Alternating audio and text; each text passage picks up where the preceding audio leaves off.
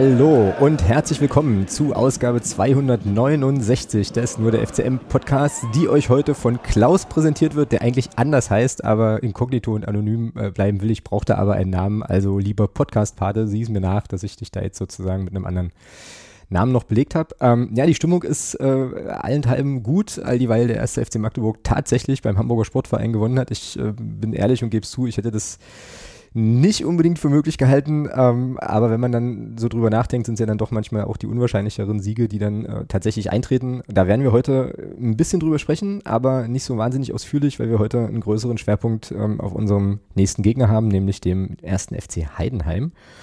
Und ähm, ja, dann sind jetzt kurz vor Sendungsbeginn hier nochmal so ein paar Hinweise für sonstiges Segment äh, reingeflattert und natürlich hat auch unser Podcast-Pater ein Anliegen, was wir dann ähm, gern noch besprechen werden. Und ja, dann schauen wir mal, wie wir, äh, wo wir heute landen. Das wird heute vielleicht auch ein bisschen eine andere Sendung als die, die ihr sonst so gewohnt seid, was ähm, ja einiges damit zu tun hat, dass Thomas im Urlaub weilt mit seiner Family. Schöne Grüße an die Ostsee an der Stelle. Und ich aber hier heute nicht alleine bin, sondern äh, mich sehr freue, den äh, Patrick hier bei uns, bei mir ähm, im virtuellen Podcast-Studio begrüßen zu können. Ähm, den kennt ihr schon aus äh, anderen Settings, es wird gleich deutlicher. Ähm, hallo Patrick, grüß dich.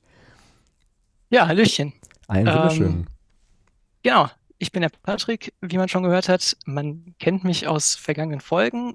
Vielleicht hat es der ein oder andere auch schon in der Stimme erkannt. Ähm, ich habe die TSV Havelse Audios ähm, mit reingebracht in den Podcast und euch da immer mal zu geupdatet. Ähm, ja, ich würde vielleicht mal das ein oder andere zu mir erzählen. Ähm, dann ergeben manche Sachen vielleicht auch Sinn, warum genau. ein Mensch, der mit dem äh, TSV Havelse zu tun hat, äh, in einem Magdeburg-Podcast landet. Ich komme aus dem und, Sauerland. Und was zu Heidenheim ja, sagen kann, das kommt ja noch dazu. Genau, genau das kommt dazu. Ähm, aber deswegen ist es ja auch völlig logisch, dass ich äh, aus dem Sauerland komme, in Nordrhein-Westfalen. Und äh, von Haus aus bin ich auch erstmal Fan von Borussia Mönchengladbach. Ähm, jetzt kommt aber so langsam die Kurve. Ähm, ein guter Freund von mir hat in Magdeburg studiert, bis vor kurzem. Und ich habe ihn damals, ähm, 2017 war das, in Magdeburg besucht. Und wir sind einfach mal ins Stadion gegangen. Das war, glaube ich, zum Spiel gegen den FSV Frankfurt. Ähm, oh ja, das ist auch schon ein, paar, Liga. schon ein paar Munde her auf jeden Fall. Ja. Genau, das ist auch eins zu eins ausgegangen. War ein ziemlich schlechter Kick. Mhm. Aber mhm. Ähm, die Stimmung fand ich herausragend. Und dadurch ähm, bin ich einfach total mitgerissen worden von diesem Verein und habe mich da so ein bisschen rein verliebt. Ich war auch ein Jahr später noch mal im Stadion. Ich glaube, es war gegen Zwickau, so ein 0-0 im Regen. War ein mhm. ganz, ganz furchtbares Spiel. Und trotzdem, ähm, obwohl wir Sitzplatzkarten hatten, standen alle im Stadion und haben mitgesungen und geklatscht. Und das war einfach so unfassbar beeindruckend, dass sich der Verein in mein Herz geschlossen hat. Ja, sensationell, äh, hört man sehr, sehr gern. Und äh, das hat ja inzwischen auch schon Züge angenommen, die so aussehen, dass du auch äh, sozusagen Teil der Unterstützerinnen und Unterstützer-Community des Podcasts geworden bist. Äh, wie gesagt, Havelse-Korrespondent wurdest und so weiter. Ähm, und sich jetzt natürlich sofort die Frage aufdrängt, warum wir beide zusammen heute einen, einen Heidenheim-Schwerpunkt aufnehmen. Wie funktioniert das denn? Genau. Ähm, nebenbei arbeite ich noch einer relativ großen Fußballdatenbank zu und ähm, darüber hatte ich bis zur letzten Saison viel Bezug zum TSV Havelse und jetzt auch schon seit einigen Jahren einen starken Bezug zum ersten FC Heidenheim. Und deswegen kenne ich mich mit dem Verein ganz gut aus. Genau. Ganz und, nebenbei. Ja. Ähm, das, will auch, das soll, soll auch noch eben gesagt sein.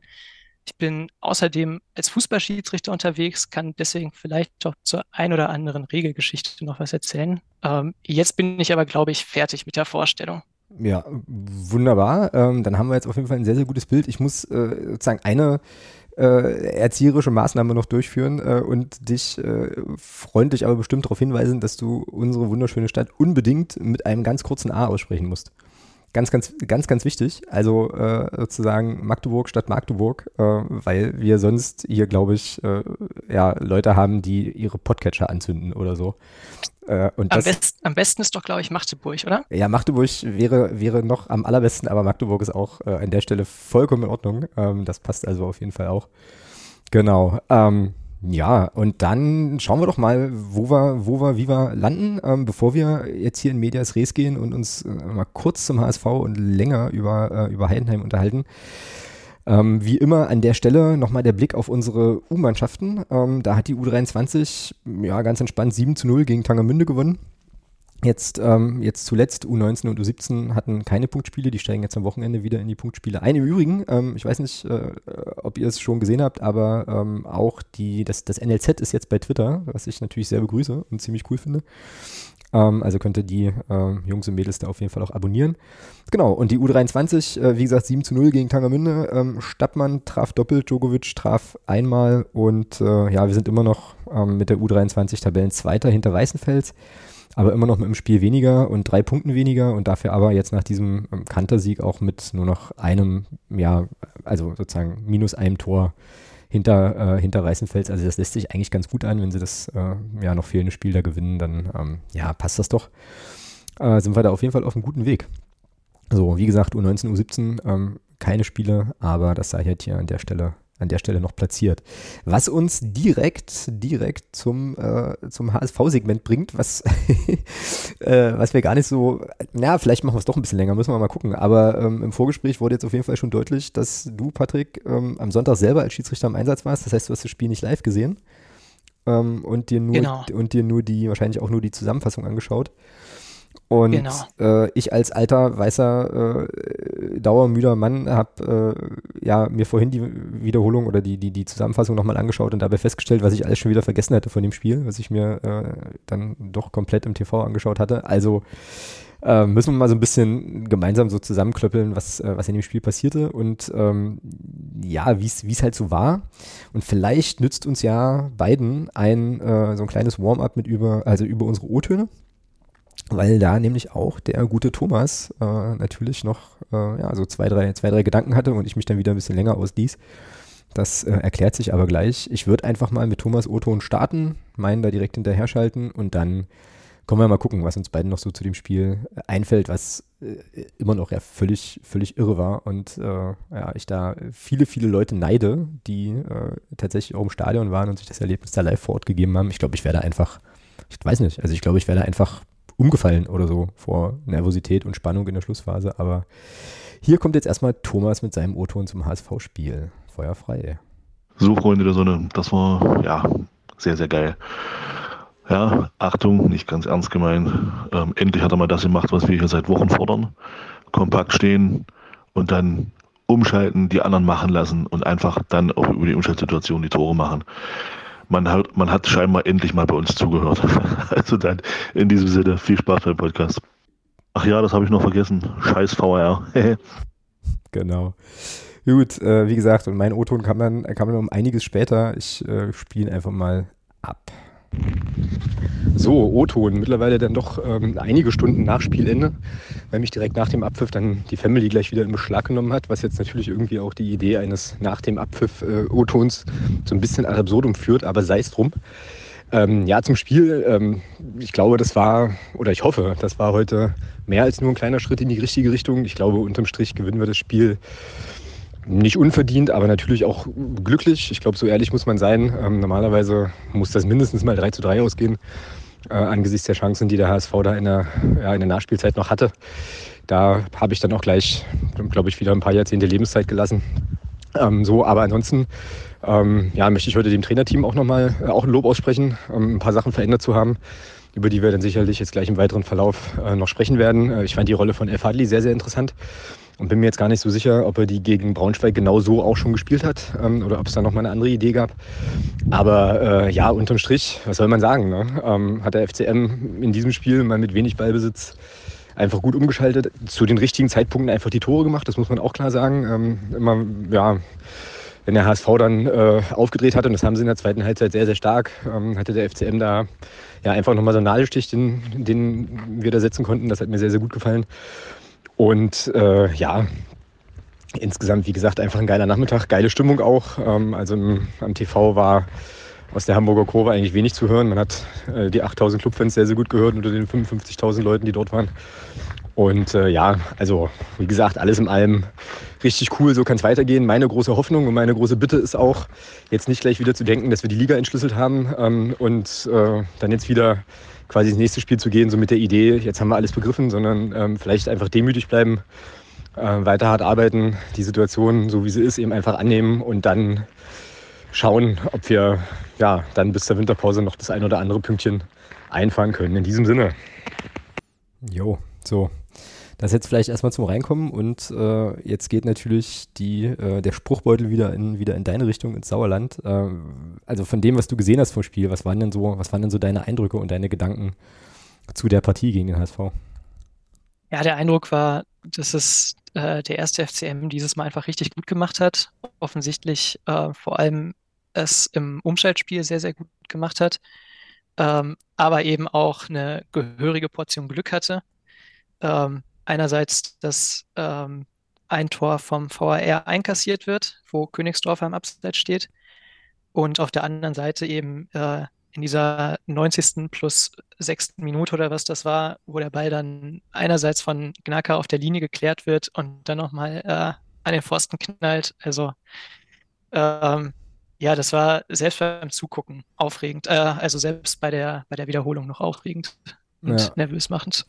Genau. Ähm, ja, also hinten raus, ich glaube, das kann man schon so sagen, oder? Halt haben wir da wirklich mehr Glück als Verstand. Da gab es ja dann, ähm, das war auch bei den, bei den Highlights mit dabei, da gab es ja dann noch eine Szene, wo ein Hamburger, also wo da so eine Flanke kommt und äh, so ein Hamburger Spieler den, also das leere Tor, also den Ball einfach nicht aufs leere Tor bringt, mehr oder weniger, sondern irgendwie so, so links vorbeischießt, der eigentlich auch schon rein muss.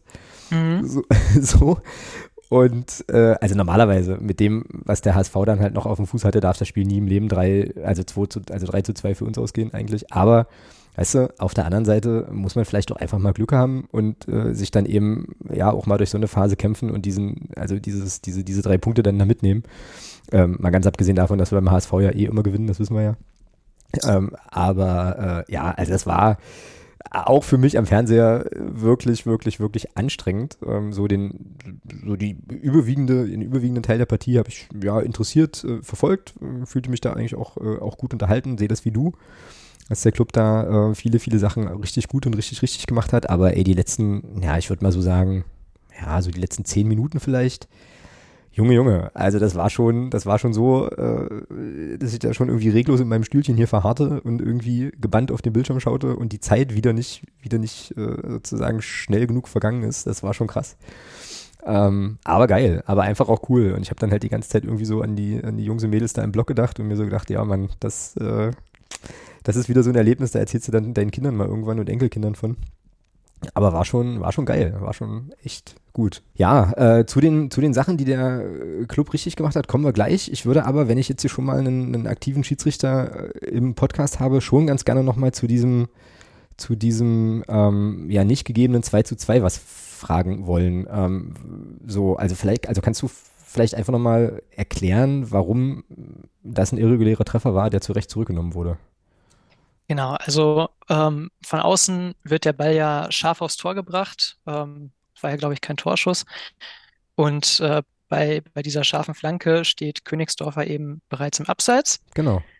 Ähm, jetzt kommt Reimann rausgestürmt und verhindert mit einer Torabwehraktion, dass äh, Königsdorfer noch irgendwie an den Ball kommt. Mhm. Und von Gnaka äh, prallt der Ball dann quasi gegen Königsdorfer und von dort trudelt der Ball ins Netz. Ah, okay, okay. Mhm, ja. Und zu diesem Zeitpunkt ähm, hat erstens kein Magdeburger den Ball aktiv und bewusst gespielt, also aktiv mit Sicherheit, aber es war kein kontrolliertes Spielen, das vorlag. Mhm. Und zweitens war das von Reimann eben eine sogenannte bewusste Torabwehraktion. Das nennt sich im Fachjargon auch so. Und ähm, durch diese Torabwehraktion kann eine Abseitsstellung eben nicht aufgehoben werden. Selbst wenn Reimann ähm, den Ball jetzt von der Linie gepasst hätte zu einem, ähm, also der, der Ball kommt quasi aus Tor geflogen und Reimann passt den Ball ganz cool weiter. Selbst dann würde die ähm, Abseitssituation nicht aufgehoben werden, weil wenn der Ball aus Tor geht, redet man eben von dieser Torabwehraktion. Ähm, Genau, so viel zu der Szene. Knacker spielt den Ball ja auch nicht aktiv oder sowas ähm, und nicht kontrolliert. und deswegen bleibt die Abseitssituation erhalten. Aber es spielt schon eine Rolle, dass Königsdorfer irgendwie noch an den Ball kommt, ne? oder? Das ist äh, wieder so die spannende Frage. Ähm, meiner Meinung nach, ich persönlich würde sagen, nein, für Okay, die okay. Spielklasse, in der ich unterwegs bin. Ähm, also ich assistiere bis zur Oberliga und was uns auf der einen Seite immer gesagt wird, ist, ähm, solange ein im Abseits stehender Spieler nicht eingreift, heben wir auch nicht die Fahne. Mhm, genau. Ähm, jetzt ist natürlich die Frage, ähm, inwiefern greift Königsdorfer ein? Und für meine Begriffe greift Königsdörfer insofern ein, dass er der Einzige ist, der in diesem Moment an den Ball kommen kann.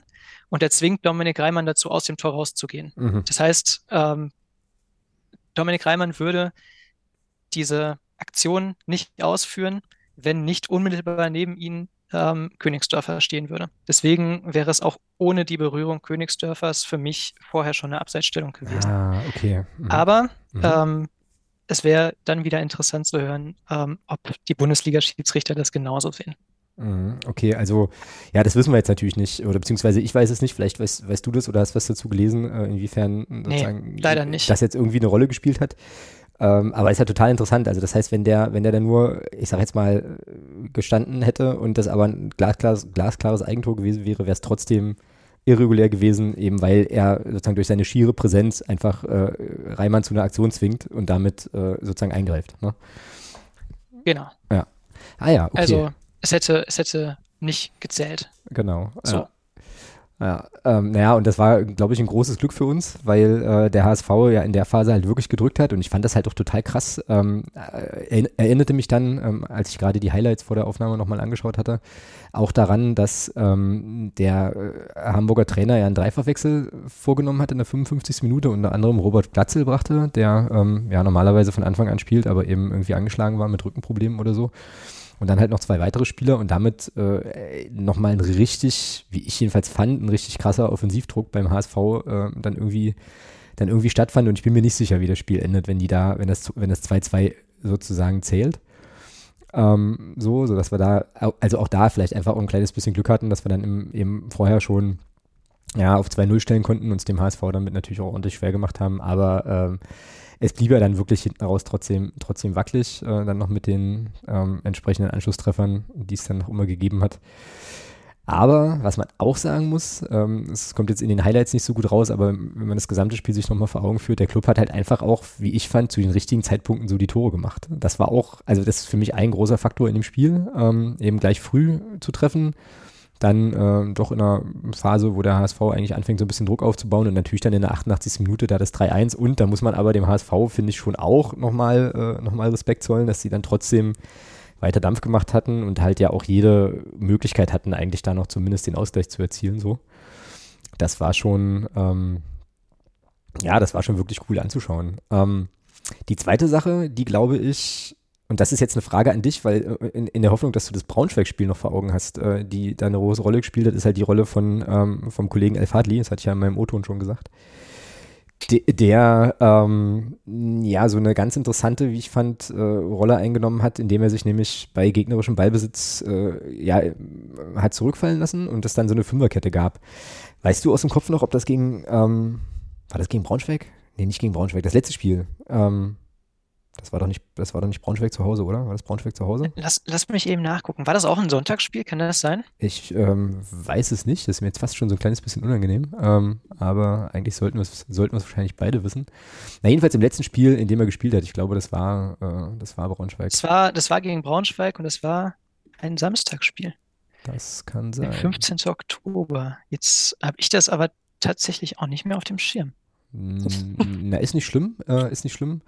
Ähm, also mir ist es jedenfalls aufgefallen jetzt in dem Spiel äh, und also nicht nur mir, sondern auch dem, dem Sky-Kommentator ist es auch aufgefallen, ähm, dass er da eben, dass er da eben diese Rolle hatte. Ich fand äh, das ein interessantes. Ach ja, ich, ich, ich erinnere mich wieder. Der hat ähm, den äh, Feray sehr, sehr gut aus dem Spiel genommen gegen Genau. Braunschweig. Genau.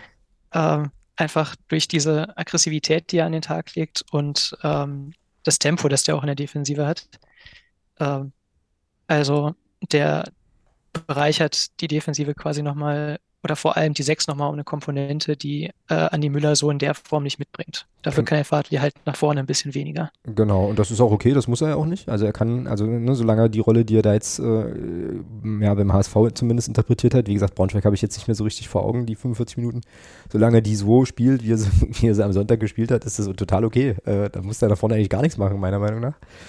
Ähm, Exakt. Und da, äh, und da muss ich auch, und das mache ich hier auch gerne, da muss ich auch Buße tun ähm, hier, weil ich hatte ja schon mich gefragt, was man, also, äh, also wie das, ob das funktionieren kann, ein Spieler, der eine Saison Regionalliga unter seinem ja, in seiner Vita stehen hat und der jetzt auch nicht mehr super, super, super jung ist. Ich glaube, der Fadli ist auch schon in Anführungsstrichen 25 oder so ähm, wie der in der zweiten Liga funktionieren kann. Und äh, ja, also mit dem HSV-Spiel hat er mich da massiv, äh, massiv Lügen gestraft. Und äh, ich glaube, der Jeremy hat es heute auch bei Twitter irgendwo geteilt, dass der ähm, einfach ja jetzt in dem Spiel auch ganz, ganz starke Werte einfach hatte. Ähm, und das das einfach funktioniert. Also äh, cool. Und äh, da, wie gesagt, tue ich gerne Buße und sage, ähm, da habe ich mich in der Einschätzung dieses Spielers definitiv getäuscht. Und ähm, ja, solange wir das so macht, wie er es jetzt gemacht hat, äh, ist das dann schon auch okay, dass er spielt und halt nicht ähm, der Kollege Riedmann, der aber im HSV-Spiel ja auch nochmal sehr, sehr wichtig wurde. Also das war schon, das war schon cool. Sorry, äh, hau raus. Ja, ähm, es ist doch total spannend, dass wir eigentlich alle vor der Saison gesagt haben, der Elf Adli, der wird nichts taugen, der wurde als kein Hundfutter gekauft oder als Ergänzung für die zweite Mannschaft.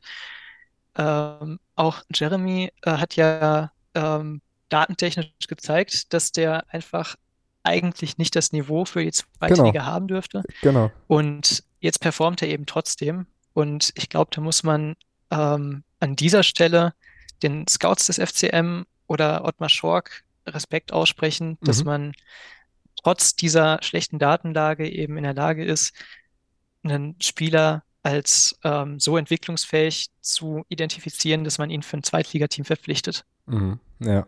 Naja, ich meine, gut, jetzt sprechen wir natürlich über dieses eine Spiel beim HSV und die 45 Minuten gegen Braunschweig. Also die, äh, also wie gesagt, der Amerikaner immer beim Basketball, so die Sample Size ist jetzt noch nicht so riesengroß. Äh, mhm. Ist mir aber Wurst, ist mir aber tatsächlich Wurst, weil äh, in den beiden Spielen und Braunschweig war ja auch Pech, dass er da sich einfach verletzt ähm, war er einfach gut. Ja, und wenn er das, wenn er das bestätigen kann und das halten kann, dann ähm, ja, alles das, was du sagst, also massiven, massiven Respekt, so einen Spieler sich zu angeln und in dem eben auch Fähigkeiten zu, äh, entdeckt zu haben und zu sehen, die für das Spiel von, von Christian Tietz halt wichtig sind äh, und die er dann hier auch zur, zur Entfaltung bringt. Das muss man natürlich auch sagen. Ne? Also, dass äh, das von, von äh, Tietz einfach auch ein guter Move war. Ähm, eben den Spieler mit genau den Fähigkeiten genau in dieser Rolle einzusetzen und dass das dann auch funktioniert. Also ähm, ja, cool kann, kann und darf gern, äh, gern so weitergehen. Stimmt, genau. auch, auch Titz dürfen wir an dieser Stelle wahrscheinlich mal unseren Respekt zollen. Ähm, er hat endlich Anpassungen vorgenommen. Ähm, auch das wurde ja die letzten Wochen gefordert und jetzt ist es endlich passiert. Gegen Braunschweig schon so semi ähm, und gegen den HSV hat es jetzt gefruchtet. Wenn wir das in den nächsten Wochen umsetzen können, dann äh, sehe ich zumindest wieder etwas bessere Zeiten für den FCM. Ja. Immer noch harte, aber ich glaube, es wird besser. Ja, das sehe ich, das sehe ich auch so und da äh, will ich auch nochmal eine Sache kurz, äh, ja, nochmal wiederholen, die ich auch im O-Ton schon hatte. Ähm, so. Äh, und das ist eine schöne Phrase, weil eine Schwalbe ja noch keinen Sommer macht. Warte kurz. Die, die gönne ich mir gerne. Ähm, so und äh, ja, also meine Sorge so ein bisschen ist, oder mein, äh, andersrum, äh, formulieren wir es positiver, meine Hoffnung eben einfach ist, ähm, dass sozusagen der Biss, diese, diese, diese, ähm, ja, diese Leidenschaft auf dem Feld, auch diese Einsatzbereitschaft äh, und so. Also ich fand das gegen den HSV schon einfach auch stark. Da hat sich halt jeder irgendwie reingehauen, ähm, haben alle versucht, hinten raus irgendwie äh, diesen, diesen Sieg äh, dann ins Ziel zu bringen und so. Und ich fand, das war eine gute Energie und irgendwie auch ein gutes Engagement der Mannschaft. Ähm, und bisher war es, äh, also das kann ich jetzt nicht empirisch unterlegen, aber äh, vom Gefühl her irgendwie immer so, wenn wir gewonnen haben, war das im nächsten Spiel oft so, also wirkte das, wirkte das immer so ein bisschen so wie, naja, also so, ein bisschen pomadiger, ähm, ein bisschen ein paar Prozent weniger. Das ist jetzt, also ich will der Mannschaft nicht das nicht unterstellen, aber habe das ja hier im Podcast auch schon öfter mal gesagt, dass ich irgendwie so den Eindruck hatte, ähm, also den Eindruck habe von, okay, unsere Spielidee funktioniert ja doch und jetzt äh, können wir, äh, naja, mit ein bisschen weniger, also irgendwie das Spiel anders angehen, sagen wir mal so. Weniger klingt halt immer so, als würde da der Einsatz nicht stimmen, aber immer eine andere Einstellung. Und ich hoffe, ähm, ja, dass der Sieg jetzt einfach äh, Kraft und Schub und Energie gibt äh, und einen Stolz macht und eine breite Brust macht, aber dass es eben auch irgendwie klar ist, dass wir halt noch echt, echt viele dicke Bretter zu bohren haben, bis wir dann sagen können, wir dürfen in der Liga bleiben. So, und deswegen äh, hatte ich da vorher noch so ein bisschen von dem ganzen Thema Demut. und so weiter. Ähm, also ich möchte gerne, und das wünsche ich mir sehr, diese Leistung bestätigt sehen. Äh, jetzt nochmal gegen, gegen Heidenheim und auch gerne öfter. Und wenn wir dann sehen, dass wir hier in so einer Liga vielleicht auch mal zwei oder drei oder vier oder mehr Spiele hintereinander gewinnen können, ähm, so, dann wäre das schon ganz, ganz cool. Also da kommt dann dem Heidenheim-Spiel schon auch eine große Bedeutung zu, wieder am, äh, am Freitagabend. Genau. Ich habe aber noch eine Sache zum HSV-Spiel, die äh, ich auch interessant fand. Das war nämlich das Spiel der genialen Pässe. Auch, ähm, also ich fand das Zuspiel von, äh, von Artig auf, auf El Hankuri vom 1 zu 0 ganz, ganz stark. Und natürlich dieser Pass von, äh, von Piccini auf Artig vorm 2-0 war halt schon auch aller, aller, allererste Sahne. Also da konnte, da konnte Artig ja auch gar nichts mehr falsch machen. Also den konnte er gar nicht mehr daneben schießen, weil er den so perfekt serviert bekommt. Und äh, ja, das sah schon auch sehr, sehr, sehr gut aus. Und äh, konnte, man, konnte man auf jeden Fall so machen. Ja. Ja, ähm, ich, ich will da vielleicht auch hinzufügen, ähm, dass da nicht nur die Pässe perfekt waren, sondern auch die Art und Weise, wie die Tore entstanden sind. Denn es waren halt, ähm, wie vorhin schon erwähnt, alles Umschaltbewegungen. Und mhm. gerade die haben wir so gefordert. Ähm, beim 1-0 eroberte FCM den Ball im Mittelfeld vom HSV. Ich glaube, ähm, Königsdorfer, der dreht sich da komisch und genau, schwupps ja. ist der Ball weg. Genau. Und dann geht es wirklich blitzschnell. Ähm, der tolle Pass von Artig, wie du schon gesagt hast. Und dann trifft Elhan Kuri tatsächlich. Ich finde, man hat ihm selbst bei diesem Schuss angesehen, dass er nicht der beste Abschlussspieler ist. Mhm. Aber solange er drin ist, freuen wir uns am Ende alle. Ähm, genauso das 2-0, ähm, äh, das, doch, das war das 2-0, wo sich, ähm, wo der HSV quasi auf der von uns aus linken Seite presst. Ähm, einer unserer Spieler, ich weiß nicht, ob es artig ist, sieht dann auf der rechten Seite Bockhorn lossprinten, ähm, spielt den Pass perfekt und Bockhorn startet auch ideal, treibt den Ball nach vorne. Da übernimmt Piccini dann den Ball und spielt diesen Sahnepass auf Artig, ja. wo man einfach sieht, welche Qualität Piccini mitbringt und wie wertvoll dieser Spieler ist. Ja. Weißt du, was an dem Pass aber auch geil ist? Also wenn man sich das nochmal anguckt in der, in der Wiederholung, dann hat er den Passweg eigentlich schon früher. So. Also eigentlich kommt er zu spät mit dem Ball ähm, und kann den vorher, also es gibt sozusagen ein kleines Zeitfenster vorher, wo er Artig auch schon mitnehmen kann und das verpasst er halt. Und dann sieht man Artig so winken und dann spielt er sozusagen diesen, dann spielt er sozusagen diesen Ball, so der, glaube glaub ich, schwer, glaube ich, schwerer ist als der äh, sozusagen in der, sozusagen in dem, in, in, dem, in dem ersten Anlauf mehr oder weniger. Ähm, ja, und genau, also genau das, genau das, was du sagst, das ist, glaube ich, auch noch eine Geschichte des Spiels. Ähm, wir brauchen nicht permanent ständig einen Ball, also um, um, um erfolgreich Fußball zu spielen. Das ist auch nochmal so ein, so, so ein Ding, was man aus dem Spiel mitnehmen kann. Ich, ich habe jetzt die Statistik nicht genau vor Augen, aber ich glaube schon, dass der HSV da doch ein, deutlichen, äh, ein deutliches Plus hatte äh, im Ballbesitzverhältnis so und ähm, ja, da hat halt diesmal wirklich, wirklich alles gepasst. Ja? Also Umschaltsituationen gut ausgespielt, auch präzise, präzise gespielt.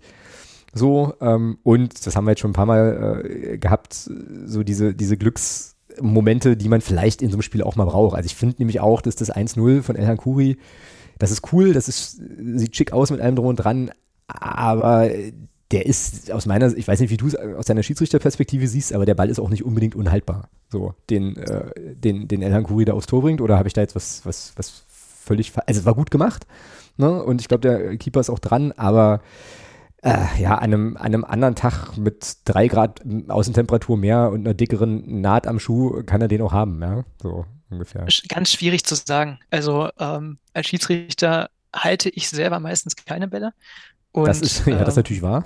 wenn, wenn in den anderen Folgen Thomas davon erzählt, dass äh, Torwart den Ball jetzt hätte fangen können und den nicht, äh, ich tue es mir, mich da, ich tue mich, ich tue mich da echt schwer zu sagen, ähm, dass er den Ball jetzt speziell hätte fangen können.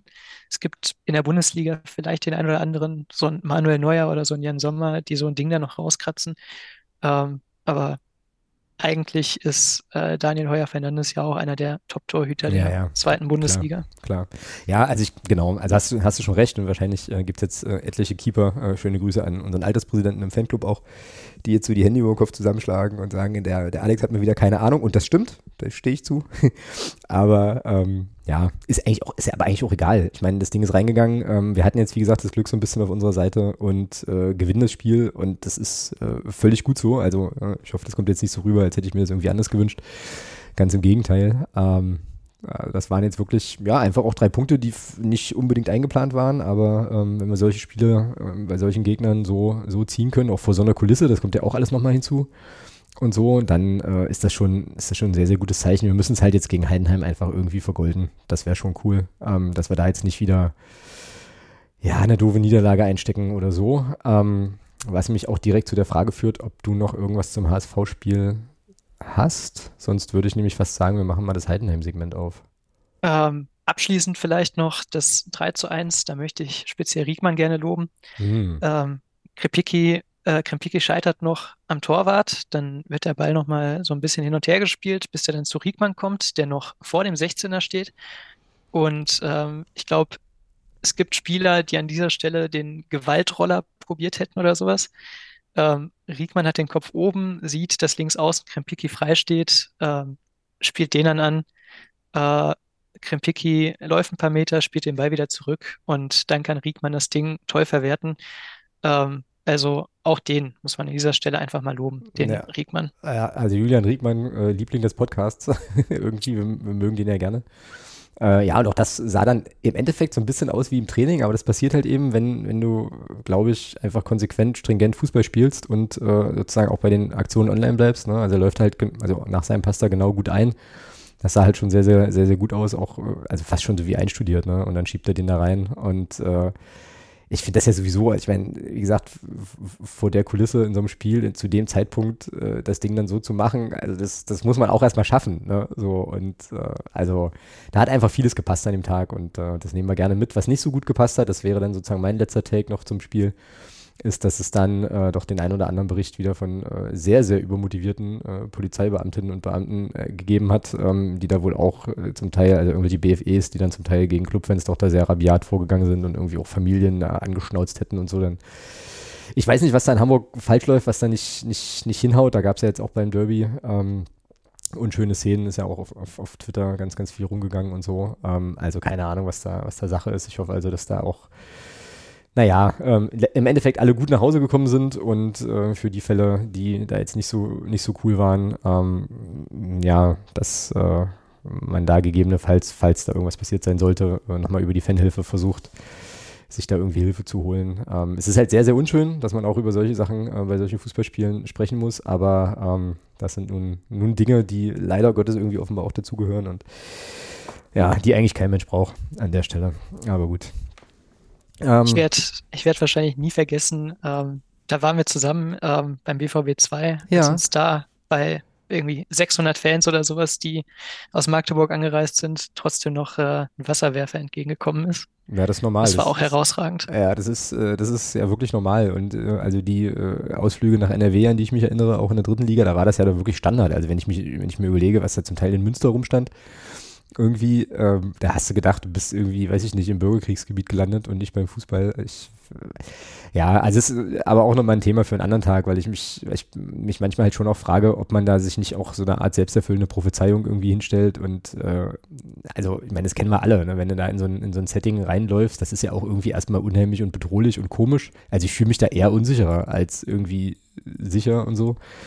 Ähm, und ja, stell mir dann halt auch vor, wie das irgendwie ist, wenn du, was weiß ich, dein Kind das erstmal mit ins, ins Stadion nimmst oder sowas und das erste, was er dann irgendwie sieht oder sie, äh, sind dann solche, solche Sachen. Ey, da sind Räumpanzer, so, so Räumfahrzeuge irgendwie im Einsatz gewesen. Weißt du, wo ich, also wo ich mir, Quatsch, ne? Ja, wo ich mir denke, was, wo, also was, was erwarten die denn jetzt hier? Was glauben die denn, was jetzt hier passiert? Ja, ich meine, da gibt es Leute, die wollen einfach Fußball gucken und da ist das naheliegendste, was ich da hinstelle, auf jeden Fall ein Räumfahrzeug. Also es ist einfach nicht mehr normal, aber ähm, ja so ist er leider geworden, unser, ähm, unser Fußball. Und äh, da werden wir wahrscheinlich jetzt einfach mit leben müssen.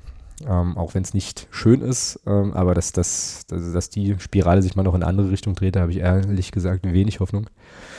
Ähm, aber es passieren ja dann mitunter doch auch immer mal wieder positive Dinge, also vielleicht sollte man die Hoffnung an der Stelle nicht aufgeben. So, Punkt. Jetzt aber zum HSV-Spiel. Wir kommen zum ersten FC Heidenheim und äh, genau, da bist du ja unser, äh, ja unser Experte heute sozusagen für den Verein. Bevor ich dir aber wieder den, ähm, ja, den, den Spruchbeutel zuwerfe, vielleicht nochmal kurz einen Blick auf die Statistiken.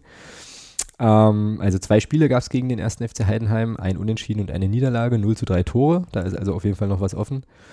Ähm, und das letzte Spiel, der eine oder die andere wird sich sicherlich daran erinnern, war eine ganz bittere Nummer. Das war nämlich ein 0 zu 0 zu Hause am 27. Spieltag 18-19. Ähm, bei dem Spiel erinnere ich mich noch sehr, sehr gut, waren wir, wenn ich äh, da jetzt nicht ganz falsch liege, alle noch auf der, auf der Südtribüne zu Hause, weil die Nordtribüne da noch, noch nicht freigegeben war. Und wir sahen da den FCM ab der 72. Minute in Überzahl und dann hatte Felix Lohkemper in der 90. Minute einen Elfmeter, äh, den er verschießt gegen Heidenheim. Also wir hätten das Spiel eigentlich gewinnen können und ich erinnere mich sehr gut daran, dass das so ein, also so ein ganz, ganz hässliches Gefühl war, so von, äh, also so eine, so eine ganz schlimme Ohnmacht, Leere, ganz komisch am 27. Spieltag schon, dass ich dann so dachte, naja, also wenn du so ein Ding nicht ziehst und das eigentlich auf dem goldenen Tablett vor dir liegt, dann wird es wohl eng mit dem Klassenerhalt und so äh, kam es ja dann auch. Also das ist sozusagen meine Heidenheim-Heimspielerinnerung. Ähm, ja, und ansonsten, ähm, bevor ich jetzt an dich übergebe, kann man vielleicht noch festhalten, dass Heidenheim die Saison wieder sehr, sehr gut unterwegs ist. 13 Spiele, 6 Siege, 5 Unentschieden, 2 Niederlagen. 20 zu 12 Tore und Tabellenplatz 4. Zuletzt 2 Siege und eine Niederlage. Ähm, haben Kiel verloren, gegen Fürth zu Hause gewonnen und auch gegen 96. Also die können schon ein bisschen kicken. So, ähm, dann lass mal ein bisschen genauer reingucken. Was sind denn so die, äh, die Sachen, die man über Heidenheim wissen sollte? Ähm, ja, das, was man als allererstes vielleicht mal wissen sollte, ist, dass es keine Schande ist, 0 zu 0 gegen den ersten FC Heidenheim zu spielen. Das ist fast sogar schon was Gutes. Okay. Denn ähm, das ist echt eine starke Truppe und ähm, die ist ganz, ganz eklig zu bespielen.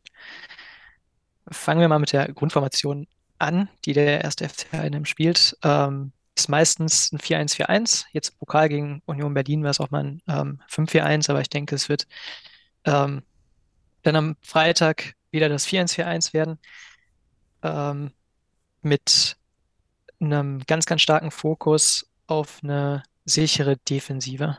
Mhm. Also der erste FC Heidenheim funktioniert so, ähm, dass man hinten die Null stehen haben möchte und alles andere ist äh, im Spiel von Frank Schmidt so ungefähr Bonus. Ähm, deswegen funktioniert dieses Team auch ähm, trotz relativ geringen Etats relativ gut. Ja.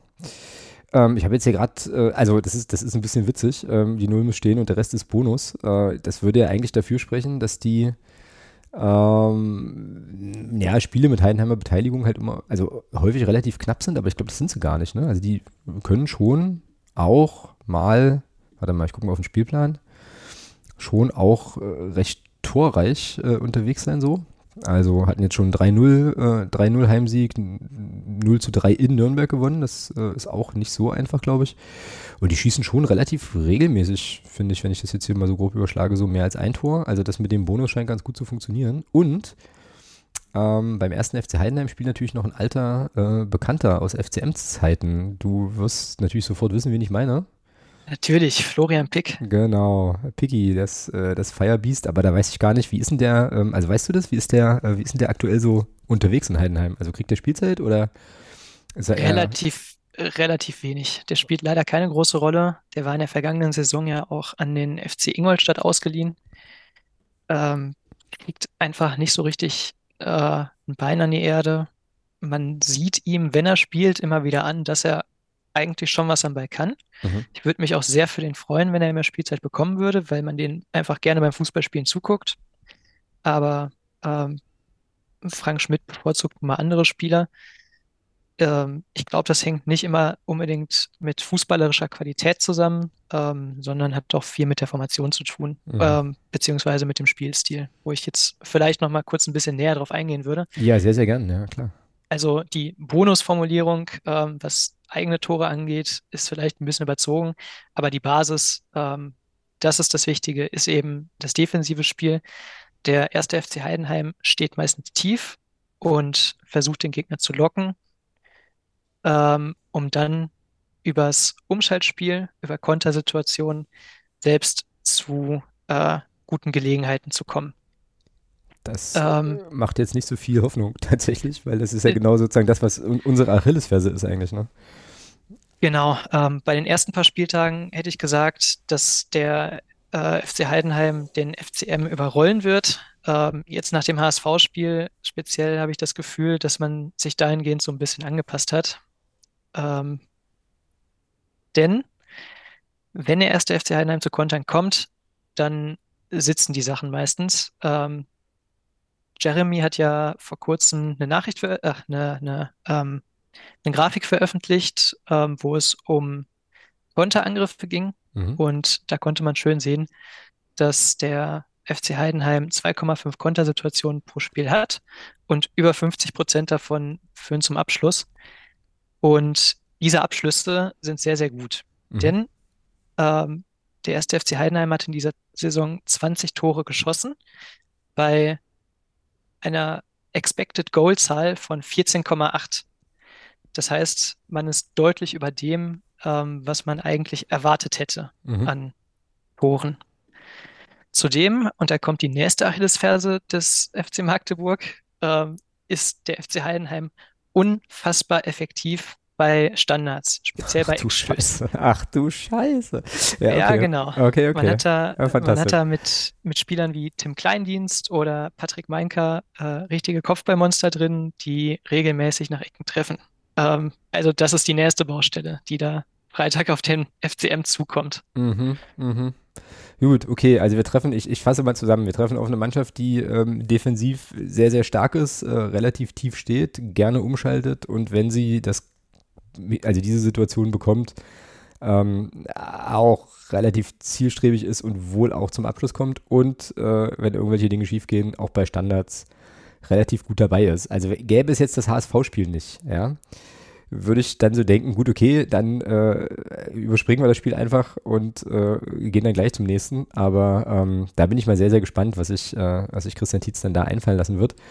Weil, äh, wie heißt es so schön, Größe kann man ja nicht lernen. Und wenn du halt da so, so Kopfballungeheuer ähm, hast bei Heidenheim, dann ja, wird es natürlich spannend sein, wie man die, wie man die verteidigt. Ähm, weißt du aus dem Kopf, was mit Jamie Lawrence ist? Weil ich nämlich glaube, dass der im letzten Spiel des Clubs nicht im Kader war oder so. Sehr gute Frage. Das äh, genau das habe ich mich zwischendurch auch mal gefragt. Kann ich dir so nicht sagen. Mhm, ähm, wobei ich sagen muss, ähm, jetzt mal abgesehen davon, dass Jamie Lawrence natürlich ziemlich groß bin, bin ich sehr, sehr zufrieden mit dem Innenverteidiger-Duo Piccini und Knacker. Mhm.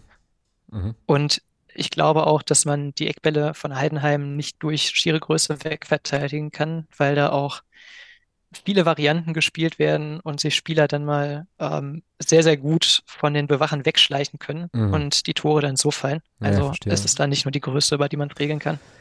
Äh, ja, ähm, du hast jetzt gerade schon ein paar Spieler genannt. Ähm, also Tim Kleindienst ist, glaube ich, der ähm, erfolgreichste Torschütze von Heidenheim aktuell. Das ist auch so laut äh, Transfermarkt.de mit, mit sechs Toren. Genau. Ähm, und jetzt haben ja Mannschaften oft so eine Achse. Ne? Also, und ich, ich, meine mich zu erinnern, dass Frank Schmidt jetzt auch ein Trainer ist, der jetzt nicht unbedingt permanent ganz viel rotiert. Also, was, wer sind denn so die, ja, die Spieler, auf die man mal achten kann, ähm, jetzt im, Heim, im Heimspiel oder auf die man besonders aufpassen sollte, außer dem kleinen Dienst. Ich glaube, das ist klar, dass man den auf dem Zettel haben muss. Genau, ähm, wie du schon gesagt hast, Tim Kleindienst, ähm, 1,94 groß, beidfüßig, und im Anlaufverhalten vergleichbar mit Christian Beck, sprich ist ähm, sehr, sehr aggressiv und arbeitet auch sehr, sehr viel. Ähm, ist ein Spieler, gegen den es einfach keinen Spaß macht zu spielen. Zudem wurde in dieser Saison Jan-Niklas Beste verpflichtet. Ähm, der war zuvor an Jan Regensburg ausgeliehen. Mhm. Ähm, von einem Stammverein, der SV Werder Bremen heißt. Genau, ah, ja. die waren es. Ähm, genau, Heidenheim hat ihn fest verpflichtet, soweit ich weiß. Und der ist ähm, sehr dribbelstark, abschlussstark, schlägt gute Flanken, ähm, häufig schon aus dem Halbfeld. Ähm, der ist so ein bisschen der Spielmacher beim ersten FC Heidenheim. Und in der Abwehr ist der Chef Patrick Meinker, ähm, der rechte Innenverteidiger, der eine, seit Jahren schon eine sehr, sehr starke Zweikampfquote hat und den Laden da hinten einfach sauber hält. Mhm. Neben ihm spielt seit dieser Saison übrigens Leonard Meloni, mhm. der in der vergangenen Saison noch beim BVB 2 gespielt hat. Da hat der FCM also auch schon gegen gespielt. Mhm. Überraschend, dass der sich sofort an die zweite Liga gewöhnt hat und jetzt auch fast nicht mehr aus der Abwehr wegzudenken ist. Mhm. Ja. Ja, der äh, Kollege Meinker ist auch Kapitän tatsächlich von, vom ersten FC Heidenheim. Und jetzt gucke ich, bevor ich jetzt gleich Quatsch erzähle, nochmal schnell eine Sache nach. Genau, es gibt noch einen weiteren Spieler mit einer Magdeburger Vergangenheit im Heidenheimer Kader, ganz neu, ganz aktuell. Hast du eine Idee, wen ich meine? Uh, gute Frage. Das ähm, jetzt, hätte aber, ich jetzt nicht auf dem Schirm. Da, da, da, bin ich mal sehr gespannt. Aber das ist vielleicht äh, auch eine Sache für, für Club-Nerds, dolle. Ähm, ich spreche von Tim Siersleben. Ah. Der ist nämlich auch Innenverteidiger, der ist gebürtiger Magdeburger, was nicht verwundert, äh, weil sein Vater auch, äh, ja, durchaus bei was mit dem ersten FC Magdeburg zu tun hatte. Und der hat auch in Magdeburg die, äh, also äh, wenn das hier bei Transfermarkt so stimmt, aber ich meine mich da auch zu erinnern, dass das so war, der hat alle Jugendmannschaften durchlaufen bis zur U17 und ist dann in der U17 äh, nach Wolfsburg gegangen, ähm, war dann dort äh, in der U19 in der zweiten Mannschaft und ähm, ist jetzt an Heidenheim ausgeliehen seit letzter Seit 2021. Genau. Das ist eine Zweijahresleihe. Ja, ganz genau. Und hat jetzt auch im letzten Spiel gegen, ähm, gegen wen haben sie gespielt? Warte, lass mich scrollen. Gegen Fürth. Genau, gegen Fürth auch, äh, stand er auch in der Startelf hinten neben, neben Mainka. Also da äh, gibt es auch nochmal so eine Connection. Ja, und das ist auch einer dieser Spieler, wo du so sagst, ja, ähm, die haben mal bei uns angefangen und gehen dann in die große, weite Fußballwelt. Ich glaube tatsächlich, wenn man wenn man sozusagen einen, einen, Kader stricken würde mit Spielern, die bei uns in der Jugend waren und jetzt äh, im Profibereich unterwegs sind, da könntest du schon auch, ähm, glaube ich, einen ganz geilen Kader zusammenstellen. So. Das denke ich auch. Also da gibt es schon, gibt's schon den einen oder anderen, ähm, den man da, den man da auf dem Zettel haben könnte. Okay, aber nochmal noch zurück zu Heidenheim. Also wir haben jetzt, äh, wissen jetzt, wie die, wie die Grundordnung ist und was, äh, also was die gefährlich macht. Ähm, wir haben die äh, ja, interessantesten, gefährlichsten, wichtigsten, wichtigsten Spieler. Wir haben ähm, den Kollegen Schmidt schon erwähnt, der jetzt gefühlt in seiner 100. Saison ist da in Heidenheim. Was sind noch so, so Sachen, die, ähm, ja, die man, die man wissen könnte, die man wissen sollte, die du noch auf dem Zettel hast, was äh, den ersten FC Heidenheim betrifft? Ja, Magdeburg, ach Quatsch, ähm, Heidenheim-Spiele gucken ist unfassbar langweilig. Ähm, die, das, das ist durch die Grundordnung von denen bedingt. Ähm, die machen halt selber meistens nicht so viel mit dem Ball. Äh, den Gegner lassen die nicht viel mit dem Ball machen und dann guckt man sich häufig relativ lange im Mittelfeld Zweikämpfe an, bis irgendwann mal äh, doch ein Ball durchrutscht, einer macht ein Tor und dann passiert die nächsten 45 Minuten wieder nichts. Äh, das könnte am Freitag auch auf dem FCM zukommen mhm. und auch an die Zuschauer da draußen. Ähm, es ist häufig sehr, sehr gewöhnungsbedürftig. Und deswegen ist das 0-0, ähm, über das wir vorhin gesprochen haben, auch wirklich kein überraschendes Ergebnis. Auch in dieser Saison hat man schon zweimal 0-0 gespielt. Mhm. Und das ist immer eine Möglichkeit. Und ein ganz cooler Fakt, oder für den FCM wahrscheinlich nicht so cooler Fakt, aber die äh, Heidenheimer sind die laufstärkste Mannschaft der zweiten Bundesliga. Und zwar was gelaufene Kilometer angeht, was intensive Läufe angeht und was Sprints angeht. Mhm. Also da wird Arbeiten wirklich gelebt. Ja, das sagt, das sagt tatsächlich auch einiges. Ähm, ich bin total gespannt. Ich bin wirklich gespannt, äh, was es gibt. Ich frage mich jetzt gerade, ähm, aber das ist, also, ich weiß nicht, ob du da was zu sagen kannst oder ob das, äh, also, oder ob man da überhaupt was zu sagen kann, aber ich frage mich halt, ob das eigentlich Spaß macht, in so einer Mannschaft Fußball zu spielen. So. Ne? Also, ob, also ich meine, das eine, die eine Sache ist ja, sich das anzugucken und dann hat man halt ein Spiel, was ihm eher irgendwie langweilig ist. Ähm, und äh, aber du musst ja sozusagen als Spieler auch, äh, ich sag jetzt mal, gedanklich auch in dieses System investieren und so weiter und das ja irgendwie auch, äh, auch cool finden. Aber es klingt jetzt irgendwie nicht nach äh, Offensivspektakel Hurra-Fußball, sondern schon auch alles, also schon alles sehr nach, äh, nach viel Disziplin, nach ähm, ja, schon auch einer, einer, einer klaren Idee, aber eben auch, ähm, also viel, viel Arbeit, wie du auch sagst, ne? also viele, äh, also so, so, so Sprints, so Sachen, aber jetzt irgendwie nicht nach, nach spielerischem Esprit oder so, oder tue ich der Mannschaft da jetzt, äh, da jetzt Unrecht? Das ist eine ganz, ganz spannende Thematik, die du ansprichst, ähm, über die ich mir im Kontext mit anderen Teams auch manchmal Gedanken mache. Ähm, wie schafft man es als Trainer, mit so Zerstörungsfußball die Mannschaft trotzdem irgendwie bei Laune zu halten? Genau. Der FC Heidenheim spielt jetzt schon seit Jahren diesen Fußball. Da hat sich wenig getan. Und äh, Frank Schmidt ist heute noch im Amt. Und genauso sind viele Spieler schon lange bei diesem Verein. Mhm. Und das spricht offensichtlich dafür, dass man anscheinend Bock drauf haben kann. Zumal die Mannschaft ja erfolgreich ist. Vielleicht wäre das anders, wenn der Erfolg ausbleibt. Mhm, mh, ja. ähm, da, da, würde ich den Schwenk vielleicht mal zu meinen Gladbachern machen. Gerne, ja. Ähm, in der vergangenen Saison unter Adi Hütter hat man gemerkt, dass die überhaupt keine Lust auf den Hütter-Fußball hatten. Also sowohl Fans als auch Spieler nicht. Mhm. Ähm, Hütter-Fußball ist ähm, dem Ball möglichst viel hinterherjagen und so diesen Kick-and-Rush-Fußball spielen. Mhm. Und ähm, das Team ist aber einfach auf filigranen Fußball aus, äh, ausgelegt. Die schieben sich den Ball gerne hin und her und spielen gerne schöne Pässe. Und in der letzten Saison hat man einfach gemerkt, dass sich viele Spieler auch gegen den Trainer gestellt haben. Allen voran Leistungsträger wie Markus Thüram, die dann nicht sauber nach hinten gearbeitet haben. Und da hat man ein bisschen das Gefühl, dass letzten Endes auch die Mannschaft äh, den Trainer so ein bisschen weggeekelt hat. Mhm. Und genau das ist eben bei Heidenheim nicht der Fall. Da identifizieren sich alle total toll miteinander. Und vielleicht ist das auch äh, Teil des Erfolgsrezepts. Wann steigt Heidenheim eigentlich in die Bundesliga auf? Hoffentlich gar nicht. saugeile, saugeile Antwort. Okay. Ich, also, ähm, ich glaube, dass sich der FC Heidenheim selber damit keinen Gefallen tun würde. Einfach weil man die Qualität nicht hat. Ähm, das, was man jetzt spielt, ist einfach das Beste, was man leisten kann. Und ähm, eine Etage höher glaube ich nicht, dass das noch so gut funktionieren wird, einfach weil die Einzelspieler in der Bundesliga besser sind und ähm, man die Abwehr dann auch durch individuelle Aktion gut bespielen kann. Das hat man jetzt im Pokal gegen Union Berlin gut gesehen.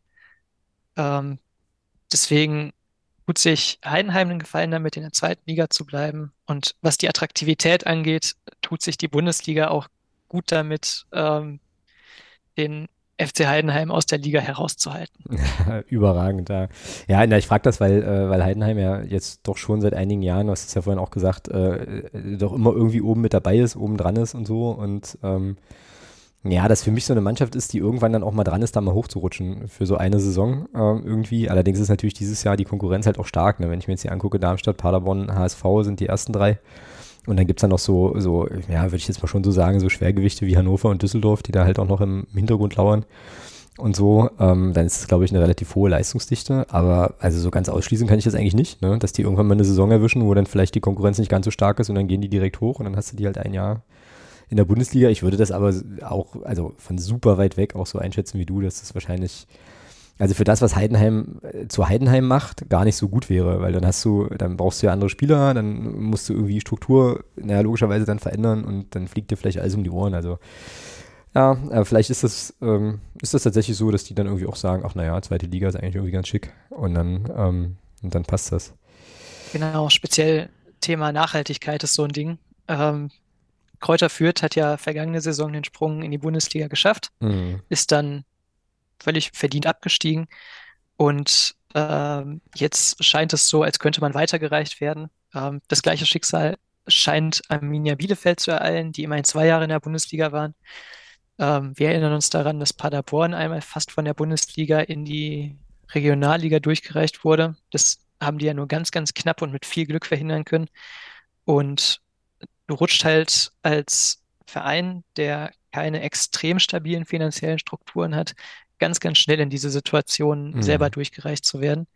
Und auch deswegen äh, ist es, glaube ich, nachhaltiger in der zweiten Bundesliga zu bleiben für Heidenheim. Mhm, ja, das, äh, da könntest du richtig liegen, ja. Das äh, klingt auf jeden Fall so.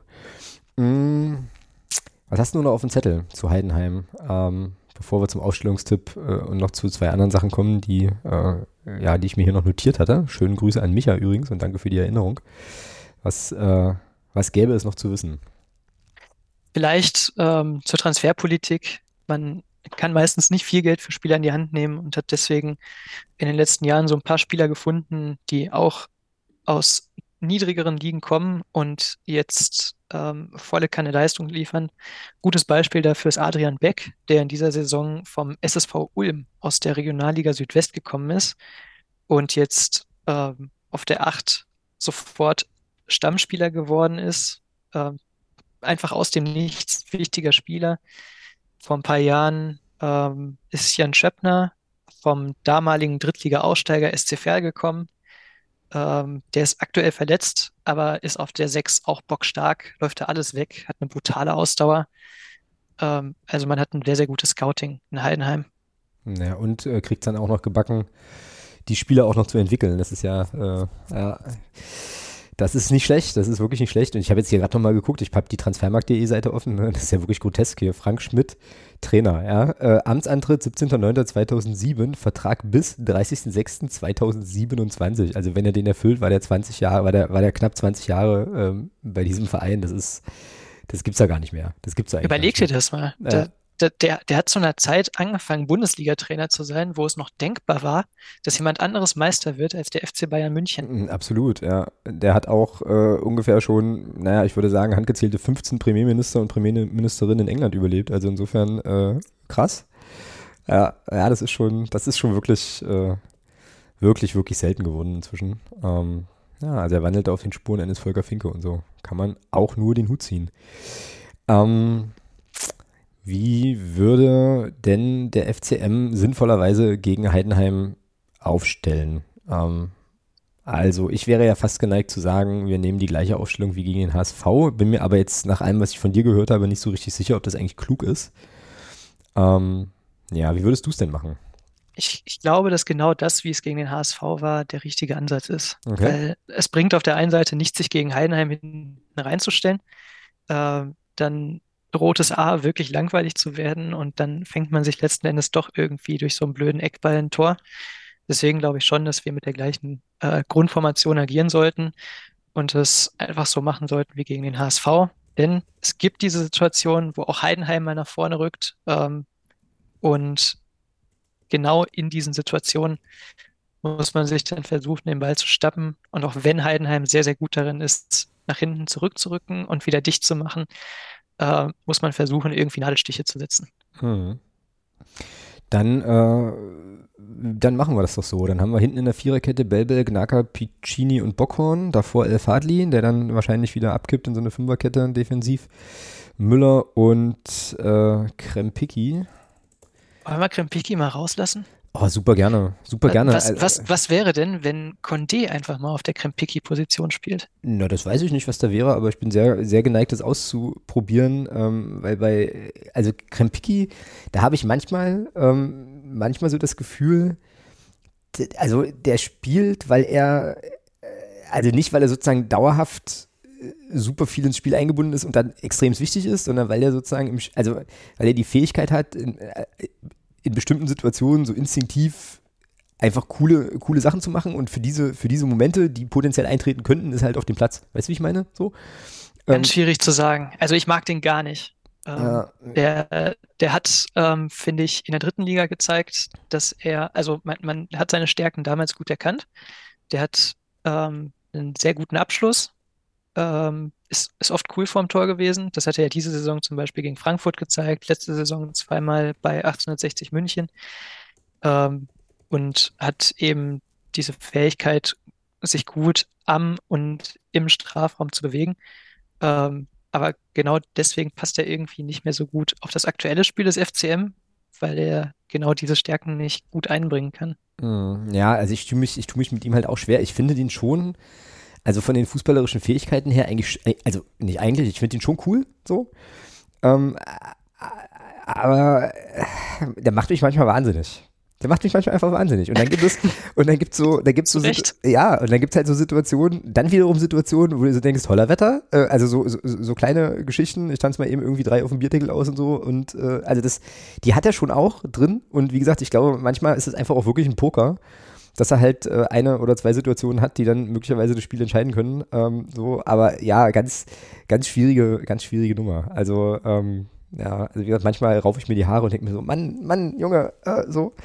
Aber ähm, ja, also offensichtlich hat er ja aber ein ganz, ganz, ganz hohes Standing im Trainerteam, weil er wirklich super viel Spielzeit kriegt und äh, jetzt Condé, ja. für, Condé für ihn auch so ein bisschen rausrotiert war aus der Startelf. Ähm, ja, und um auf deine Frage nochmal zurückzukommen, ich weiß nicht, was passiert, wenn wir Krempiki für Condé tauschen. Ich habe es jetzt aber erstmal so aufgeschrieben. Oh, oh, oh, ich habe sogar eine bessere Idee, Alex. Ja, dann hau raus. was wäre denn, wenn wir Quateng auf der 8 beziehungsweise auf der 10 spielen lassen würden? Ah, das würde Thomas sehr gefallen. Ähm, das, ich ich glaube, das wäre ähm, einfach eine tolle Gelegenheit, so das Umschaltspiel zu initiieren. Dann brauchst du Weil, aber, dann brauchst du aber Schuler vorne drin. Oder halt irgendwie eine andere Offensive. Exakt. Ja, so. Ja. Exakt. Naja, können, ähm, wir auch, können wir auch machen. El Fadli, Müller und Quateng, äh, dann sozusagen das Dreier Mittelfeld und dann würde ich vorne nominieren wollen Atik, Schuler und El Hankuri. Genau, dann haben wir nämlich sowohl Tempo drin für potenzielle Umschaltsituationen als auch Spielwitz. Mhm. Ja, also gefällt, mir eigentlich, passt. gefällt, mir, gefällt mir eigentlich ganz gut. Jetzt müssen wir es äh, nur hinbekommen, ähm, naja, das eben auch auf die Straße zu kriegen. Und äh, ich, wie gesagt, ich glaube, das wird ein Spiel, wo wir wieder viel den Ball haben werden. Also wirklich komplett anders als beim, als beim HSV. Ähm, und das ist dann halt wieder interessant zu gucken, ob es dann, weil das war ja auch so ein bisschen die Kritik, ob es dann eine Idee gibt, äh, wie man, naja, gegen so eine Defensive, wie man die, wie man die beackert kriegt. Halt, wie kriegen wir die denn geknackt? Das wäre vielleicht jetzt auch nochmal so eine Frage. Also wie musst du, wie musst du denn gegen Heidenheim spielen, um da erfolgreich zu spielen? Ähm, wie gesagt, auf die, ähm, auf die Umschaltsituation hoffen, dass die sich irgendwie ergeben. Denn ähm, die, die leisten sich hinten kaum Fehler, stehen extrem dicht. Das heißt, wenn die dem FCM einmal den Ball überlassen, dann ist die Wahrscheinlichkeit sehr, sehr gering, dass da aus dem Spiel ähm, irgendwie mal einer reingeht. Also da wird auch eine Portion Glück zugehören. Mhm. Ja, ja, klar, weil also wenn du, wenn du sozusagen selber auf den Ball hast, dann musst du auch erstmal in die Situation kommen, um umzuschalten. Dafür müsstest du den Ball ja weggeben. Ähm, also da darf man gespannt sein, wie er, also was sich Christian Tietz da einfallen lässt. Genau. Und da hat er schon, ich habe das vorhin, ich habe da vorhin nur den, nur den Tweet zugesehen, aber nicht das, äh, nicht das Video, ähm, wo er auch zitiert wird mit, naja, es wird ein ganz, ganz anderes Spiel und das erklärt sich natürlich dann auch durch diese, durch diese Spielanlage. Ähm, ich werde aber, glaube ich, meinen Ergebnistipp nochmal ein bisschen korrigieren. Ich glaube, ich war da vorhin zu, zu euphorisch, aber das lag auch daran, dass ich äh, einfach nichts über Heidenheim weiß oder wusste vorher. Ähm, genau. Dann nehmen wir das doch so. Dann ist also, äh, sind Belbel, also Reimann ist klar, ähm, Belbel, Gnaka, Piccini, Bock, Bockhorn, Elfadli, Müller, Quateng, Artek Schuler und Elhan Kuri sind dann die Jungs, die es richten müssen. Ähm, genau, und an der Stelle möchte ich natürlich nicht versäumen, äh, euch auch nochmal auf den, auf den Livestream von äh, Micha hinzuweisen, der natürlich das Spiel mit dieser Aufstellung auf, ähm, bei FIFA 23 wieder, ähm, wieder vorzocken wird. Und ähm, möchte auch gerne darauf hinweisen, dass ihr Michas Twitch-Kanal abonnieren könnt, wenn ihr das wollt. Ähm, ich habe mir sagen lassen, dass Menschen, die einen Amazon Prime-Account haben, äh, Twitch-Streams kostenlos abonnieren können. Für alle anderen kostet das wohl einen ganz, ganz kleinen Obolus. Ähm, Fakt ist aber, dass jedes Abo dem Micha ähm, auch hilft äh, und ein bisschen unter die Arme greift ähm, für das, was er da jede Woche macht, ähm, hier mit, dem, mit diesem Vorspiel. Also, ähm, falls ihr regelmäßig beim Stream dabei seid und reinschaut und zufällig eine Amazon Prime-Mitgliedschaft habt, dann äh, abonniert doch gerne seinen Kanal. Wie gesagt, das hilft ihm. Ihr kriegt dann immer gleich alles, äh, gleich alles irgendwie mit. Und ähm, das wäre doch dann eine ganz coole Sache auf jeden Fall. Und ich bin gebeten worden, dich zu fragen, wie du eigentlich ähm, diese, dieses, diese FIFA-Vorspiel-Sache findest. Ich? Du, du, du persönlich, ähm, genau. Ich, ja. ich finde das super. Also ähm, ich gucke mir nicht den Stream selbst, sondern die ähm, quasi den äh, das Video vom Stream sehr gerne an, denn mhm. ähm, die lädt er auch auf YouTube nochmal hoch. Genau. Ja. Ähm, live schaffe ich es nämlich meistens nicht zuzuschauen. Und ähm, ich finde, dass das einfach ein total herzlicher Stream ist. Es wird äh, auf alle Fragen eingegangen, die man als Zuschauer stellt. Und äh, es wird auch auf so eine gemütliche und angenehme Art und Weise gespielt. Ähm, er, er, versucht wirklich Fußball zu spielen und nicht ähm, diesen, diesen FIFA-Kram nachzumachen, den äh, die Profis da irgendwie spielen, sondern man guckt sich einfach ähm, ganz entspannt ein bisschen Magdeburg an und das halt mit einem sehr sympathischen Typen. Also kann ich nur empfehlen. Ja, sehr cool. Ähm, also er wird es hören, ähm, aber ich gebe es auch gerne nochmal so weiter. Ähm, und das würde er sicherlich auch gern hören.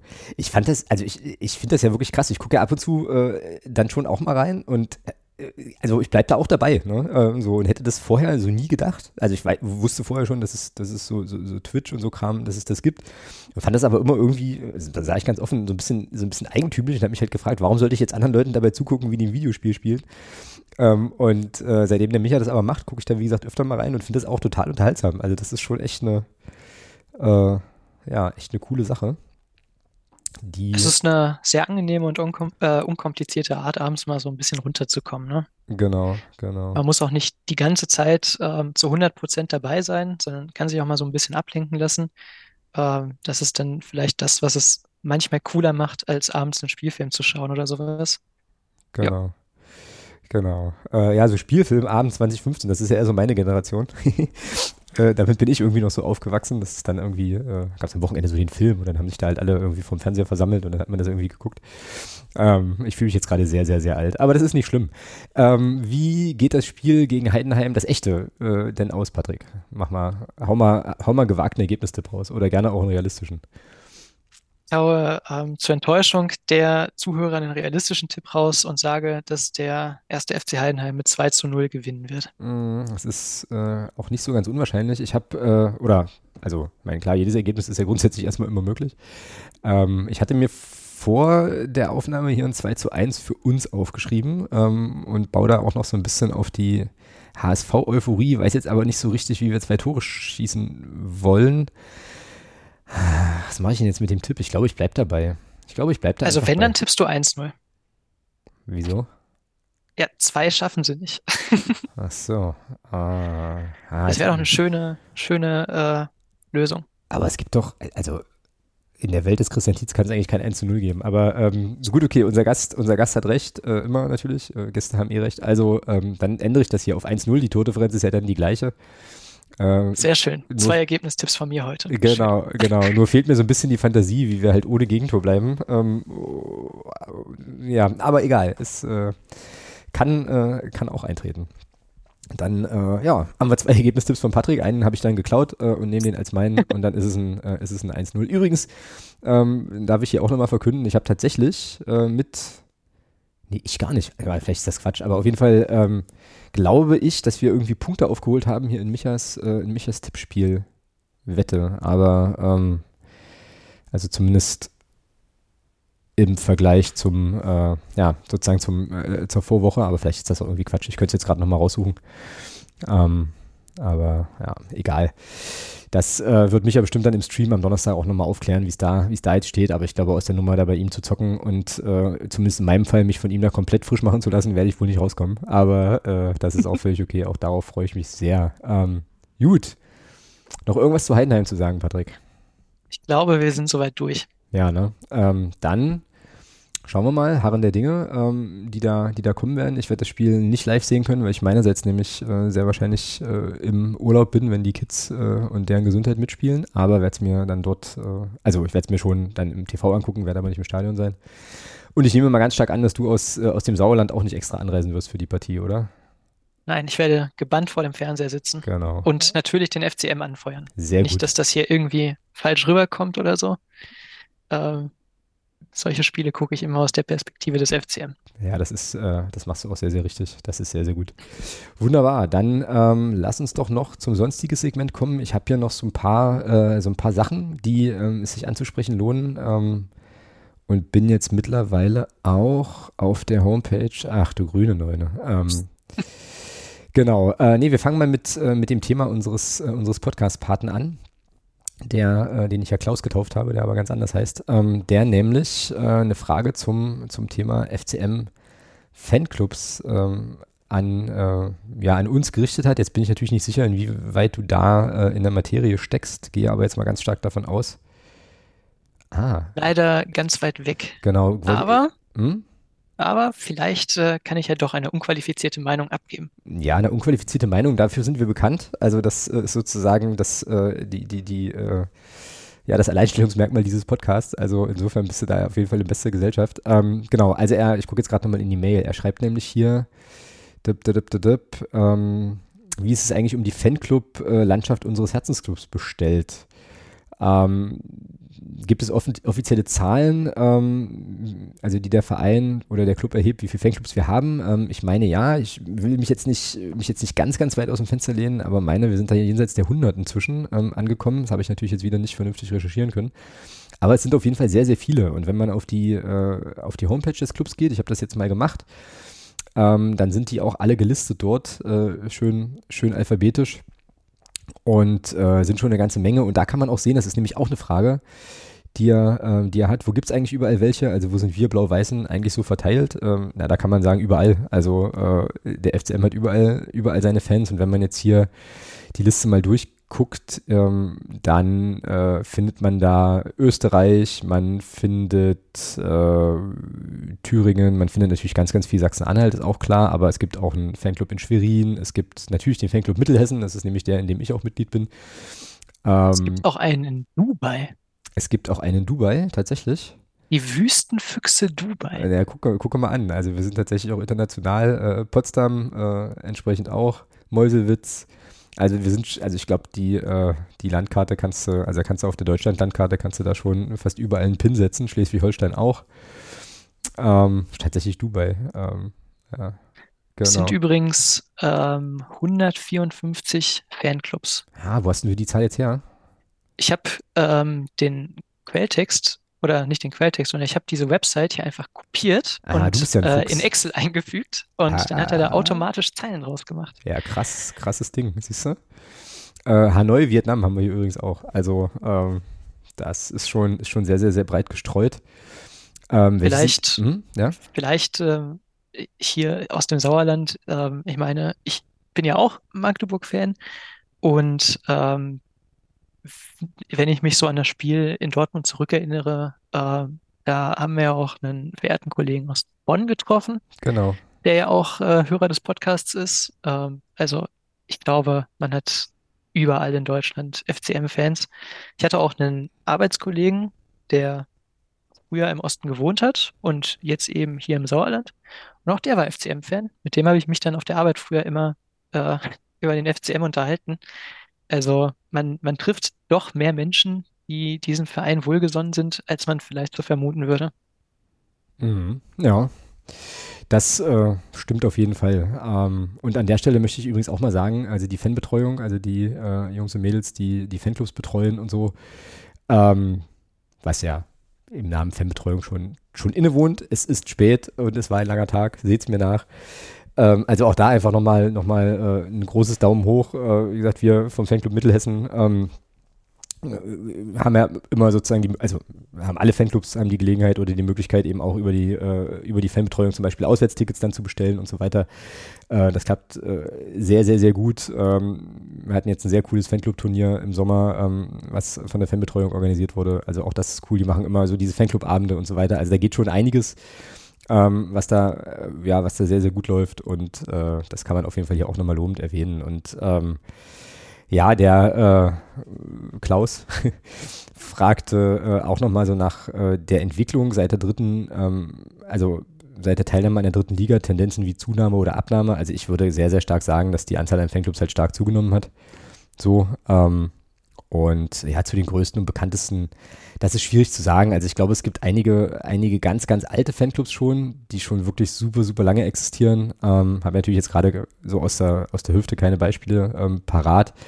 Aber man könnte die, doch, du, ah, hier zum Beispiel, Altstassvor, das ist 1980 gegründet worden. Das heißt, also in deinem Excel-Sheet kriegst du das wahrscheinlich sogar schneller raus. Ich bin, bin gerade dabei. Sehr gut. Größe sortieren, aufsteigend. Oh, für diese Aktion müssen alle verbundenen Zeilen dieselbe Größe haben. Das ist leider nicht gegeben. Dünn.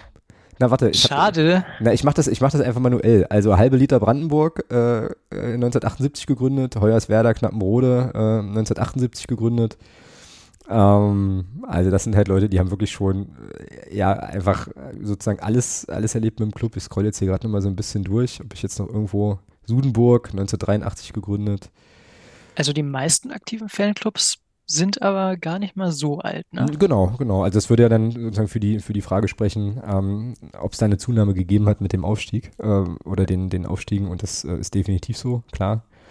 Aber, aber ich sehe ja auch ganz oft 2016, 2017, 2018, ja. also in den letzten Jahren, das ist nochmal steil nach oben gegangen. Genau, genau. Ja, und das ist halt schon echt eine, eine breite, eine breite Basis und eine gute, ähm, ja, eine gute Sache, auf jeden Fall.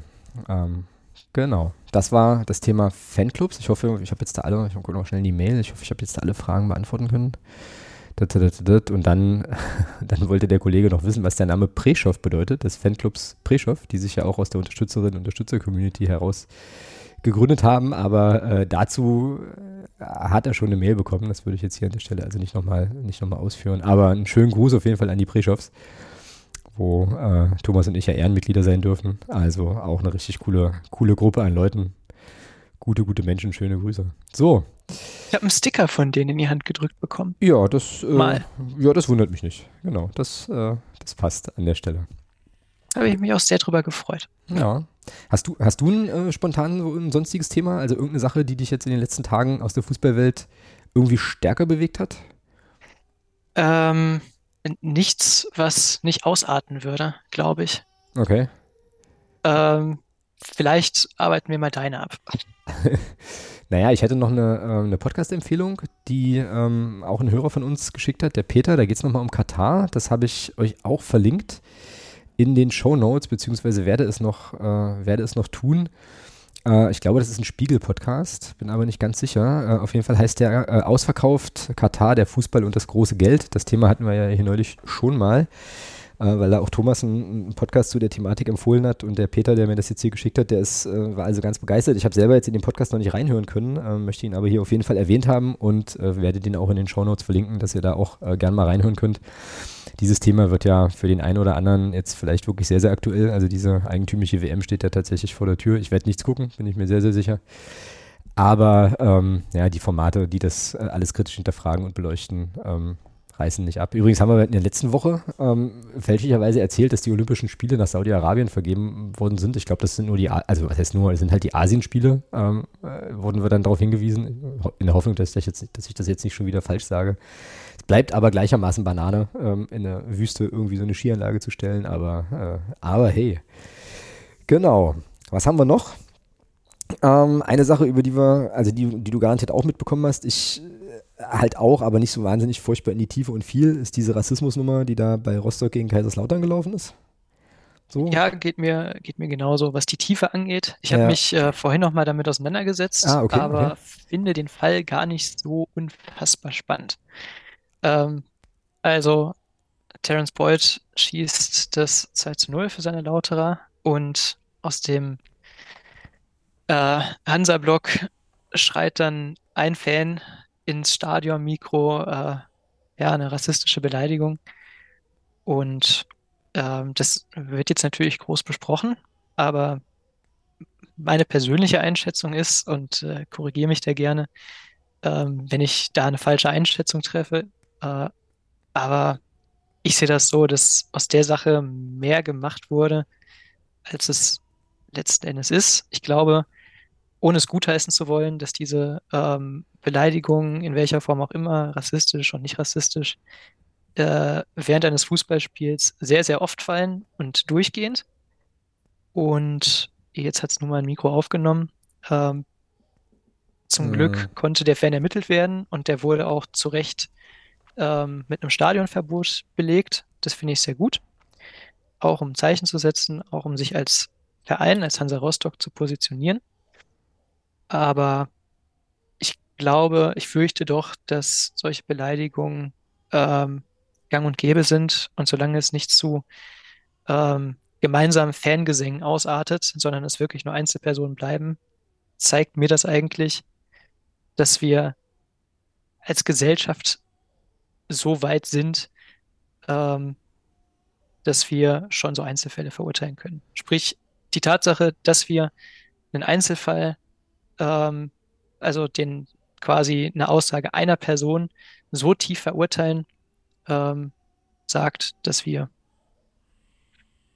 kein großes Rassismusproblem haben, sondern nur noch im Einzelnen. Mhm. Wie siehst du das? Mhm, ja, bin nicht ganz sicher, ob ich da jetzt so mit allem so mitgehen kann. Also ich glaube auch, dass das wahrscheinlich sehr, sehr häufig passiert. Ich glaube auch, dass das wahrscheinlich auch ähm, ja, auch vielleicht in unteren Ligen oder so, ähm, dann vielleicht auch nochmal noch mal eine andere Nummer ist und so weiter. Ich finde es, egal wo es passiert, egal wie es passiert, egal wie viele Leute das machen, ich finde das, find das gröbst asozial. Ich finde das ganz, ganz schlimm und äh, kann das nur verurteilen. So. Und äh, das Problem, was ich dann habe, ist eher, dass ja sozusagen auch reflexartig, wenn, also das ist jetzt bei Hansa passiert, so, weißt du? Und ähm, wird wahrscheinlich, weil es halt ein Ostclub ist und weil es da eben auch so, so, einen bestimmten Ruf gibt und so weiter, wird es dann da vielleicht auch nochmal noch mal stärker unter die Lupe gelegt, so. Ähm, aber ganz grundsätzlich ist mir persönlich völlig Wumpe, ähm, welchen Schal die Person um den Hals hat, die der Meinung ist, das in einem Fußballsetting oder in sonst irgendeinem Setting irgendwie, irgendwie zu machen. Also für mich sind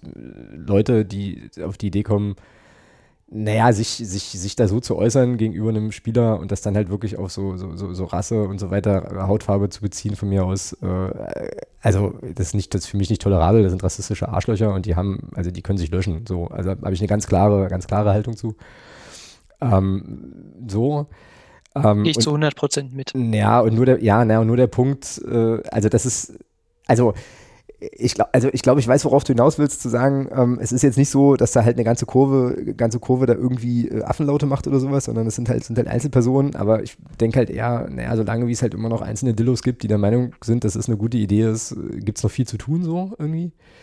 Ähm, was ich aber jetzt, um nochmal auf den Fall zurückzukommen, ähm, da spannend und eigentlich auch gut finde, ist die Art und Weise, wie der Verein, also wie Hansa Rostock reagiert hat, weil ich glaube, dass da wohl auch der Vor also irgendjemand aus dem Vorstand oder so, dann glaube ich auch dann bei Terence Boyd angerufen, also sie haben ja direkt den den Draht auch hergestellt, äh, hat sich direkt halt jemand gemeldet und entschuldigt. Man hat äh, diesen Menschen da ausfindig gemacht und äh, sozusagen sorgt jetzt dafür, dass er der äh, Stadion erstmal nicht mehr betreten kann. Das finde ich, finde ich einen guten und stringenten Umgang mit der, mit der Thematik. Ähm, so, finde ich, finde ich cool. Ich glaube, Terence, also nee, ich, ich weiß, weil ich es gelesen habe, dass sich Terence Boyd auch auf Twitter ähm, ja da auch in dieser Richtung wohlwollend geäußert hat.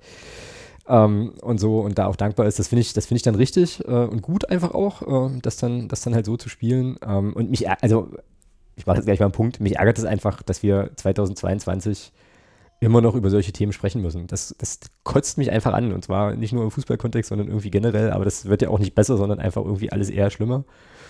Ähm, ja, aber wie gesagt, Hansa hat das, glaube ich, gut gemacht. Ähm, mit den Mitteln, die sie halt jetzt halt zur Verfügung hatten, was sie so machen konnten. Und äh, ja, dann äh, darf man hoffen, dass, äh, ja, ja, das vielleicht die Sachen, die wir nicht hören, äh, dann in Zukunft auch ein bisschen, ein bisschen stärker noch abnehmen. So, aber das nervt einfach. Also das, das braucht halt wirklich kein Mensch. Und äh, aber wiederhole mich jetzt. Genau. Ja, ich hoffe, dass das dass genau dieses Signal an Einzelpersonen geht. Ähm, einfach, äh, vielleicht haben jetzt einige mehr Leute das Gefühl, dass sie doch vielleicht aus Versehen mal in irgendein Mikro äh, röhren könnten, von dem sie nicht wissen, dass es existiert. Und äh, dann halten sie vielleicht lieber ganz die Klappe. Das wäre mal ein guter Anfang. Genau, ja, oder überdenken den Ansatz, eine Person danach zu beurteilen, wie stark pigmentiert er die Haut ist oder wie auch immer. Das ist, ich, das, ja, ach, ich könnte mich darüber tierisch aufregen. Ähm, Habe ich jetzt auch gerade schon. Ich mache es einfach nicht mehr. Ähm, lass uns, lass uns zu einer schöneren Thematik kommen. Ähm, ist auch meine letzte sonstiges Thematik, die ich jetzt hier noch hatte. Auch schöne Grüße an Micha, diesmal habe ich es nicht vergessen. Ähm, man kann nämlich noch bis zum 14. November für ähm, die Wahl, für die Sportlerwahl Magdeburgs 2022 ähm, abstimmen. Ähm, das ist eine Umfrage, die macht die Volksstimme, also die Stadt Magdeburg und die Volksstimme suchen die, äh, ja, die Sportler des Sportler, Sportlerinnen des Jahres 2022 und da gibt es dann verschiedene Kategorien. Ähm, also Männer, Frauen, Mannschaften und Nachwuchs, äh, in denen man da, äh, in denen man abstimmen könnte, kann. Und äh, ja, das möchte ich ja an der Stelle auf jeden Fall mal mitgeteilt haben und doch dazu animieren, ja, da meine Stimme abzugeben. Ähm, sind interessante Voting-Möglichkeiten dabei. Der erste FC Magdeburg als äh, Fußballmannschaft ist da natürlich auch äh, dabei und vielleicht hätte man die, äh, ja, diese, diese Umfrage direkt nach dem HSV-Spiel schalten sollen. Ähm, ansonsten wäre ich jetzt auch gar nicht so sicher, ob ich jetzt dem FCM äh, ja unbedingt die Stimme geben muss für die, für die Mannschaft des Jahres, weil da sind dann auch noch so Nominierungen wie zum Beispiel der SC Magdeburg, die ja jetzt auch gerade wieder sehr, sehr erfolgreich unterwegs sind und äh, noch so ein paar andere. Also es lohnt sich da auch mal durchzugucken, wer halt in Magdeburg eigentlich sportiv so unterwegs ist äh, und wer da so nominiert ist, ist ganz cool. Ähm, genau, sei an der Stelle platziert. Es ist auch in den Shownotes, also ihr könnt dann auch über die äh, Folgenbeschreibung im Podcast sehr gerne äh, da abstimmen. Genau. Ja, das waren so meine Themen. So. Ja, dann. Was, was hättest du noch? dann, dann haue ich einfach meine Frage raus, äh, die, die mich so ein bisschen beschäftigt. Ähm, wie kann man Fußball optimal quantifizieren? Ähm, uh. Das ist äh, natürlich eine etwas wissenschaftlich formulierte Frage. Ich frage mich halt einfach, gibt es eine Möglichkeit, einerseits ähm, über die Qualität eines Spiels oder die Qualität von Mannschaften eine Aussage zu treffen und einzelner Spieler? Wir nutzen ja häufig den Expected Goals Wert und der wird aber häufig auch kritisiert. Mm. Und jetzt wollte ich dich mal fragen, ob du ähm, einen besseren Ansatz aus der Pistole schießen kannst. Mm, nee, weil ich da, glaube ich, der denkbar falscheste Ansprechpartner, na, denkbar falsch ist es vielleicht Quatsch, aber ich glaube, also ein richtigerer Ansprechpartner, besserer Ansprechpartner wäre der Jeremy an der Stelle, ähm, weil der sich ja auch mhm. viel mit Daten, mit Datensachen beschäftigt und so weiter. Ähm, äh, ja, aber die Frage ist schon interessant, weil ich ja auch, äh, ist ja auch bekannt, äh, auch relativ intensiv äh, NBA Basketball verfolge und da, also, oder ist ja auch egal, was die Sportart ist, aber es gibt ja andere Sportarten, da ist das ja viel, also sozusagen so, so, so, so datengetriebene Diskussionen auch und so weiter, also viel, viel stärker gang und gäbe, als wir das im Fußball machen. Also mein, mein Eindruck ist ja, dass diese Expected Goals oder auch diese Packing-Geschichte, was es dann mal gab und diese ganzen Sachen, äh, also auch das, was und auch alles das, was Jeremy da macht und sehr, sehr gut und sehr, sehr aufschlussreich macht, das sind ja eigentlich alles, alles Dinge, die gibt es ja noch nicht so super lange. Ne? Also das ist ja äh, eine Diskussion oder eine Sache, die da im Fußball, ja, ich jetzt nicht zu weit aus dem Fenster lehnen, aber ähm, so in den letzten Jahren auch äh, sozusagen in einer, in einer größeren äh, Massivität nochmal Einzug gehalten hat. Und ich, mein Eindruck ist auch, dass, ich, ähm, dass es da durchaus auch Menschen gibt, die sich da auch gegen verweigern. Ne? Also Stichwort Expected Goals und so und dann sagen, naja, mir ist es egal, ob das jetzt 0,1 Expected Goals waren oder nicht. Entscheidend ist, dass der Ball halt ein Tor ist oder nicht. Also in echt. Hm? Und so, was halt eine Haltung ist, finde ich, die man, die man durchaus auch haben kann. Ähm, ja, aber ähm, wie gesagt, es gibt halt andere Bereiche, andere Sportarten, ähm, da ist das viel, viel stärker durchgetaktet und gehört dann sozusagen auch zum Vokabular. Ne? Also wenn ich mir irgendwie, weiß ich nicht, einen Basketball-Podcast äh, zur NBA anhöre und dann da von irgendwelchen Usage Rates und äh, Anzahl an Dribblings pro Possession und so weiter gesprochen wird und das halt eine völlig normale Fachdiskussion ist, äh, da muss ich da schon auch immer schmunzeln. Ähm, so, und dann kann man natürlich auch immer noch mal fragen, ja, wie misst man eigentlich Qualität? So, ne? Also wie, genau.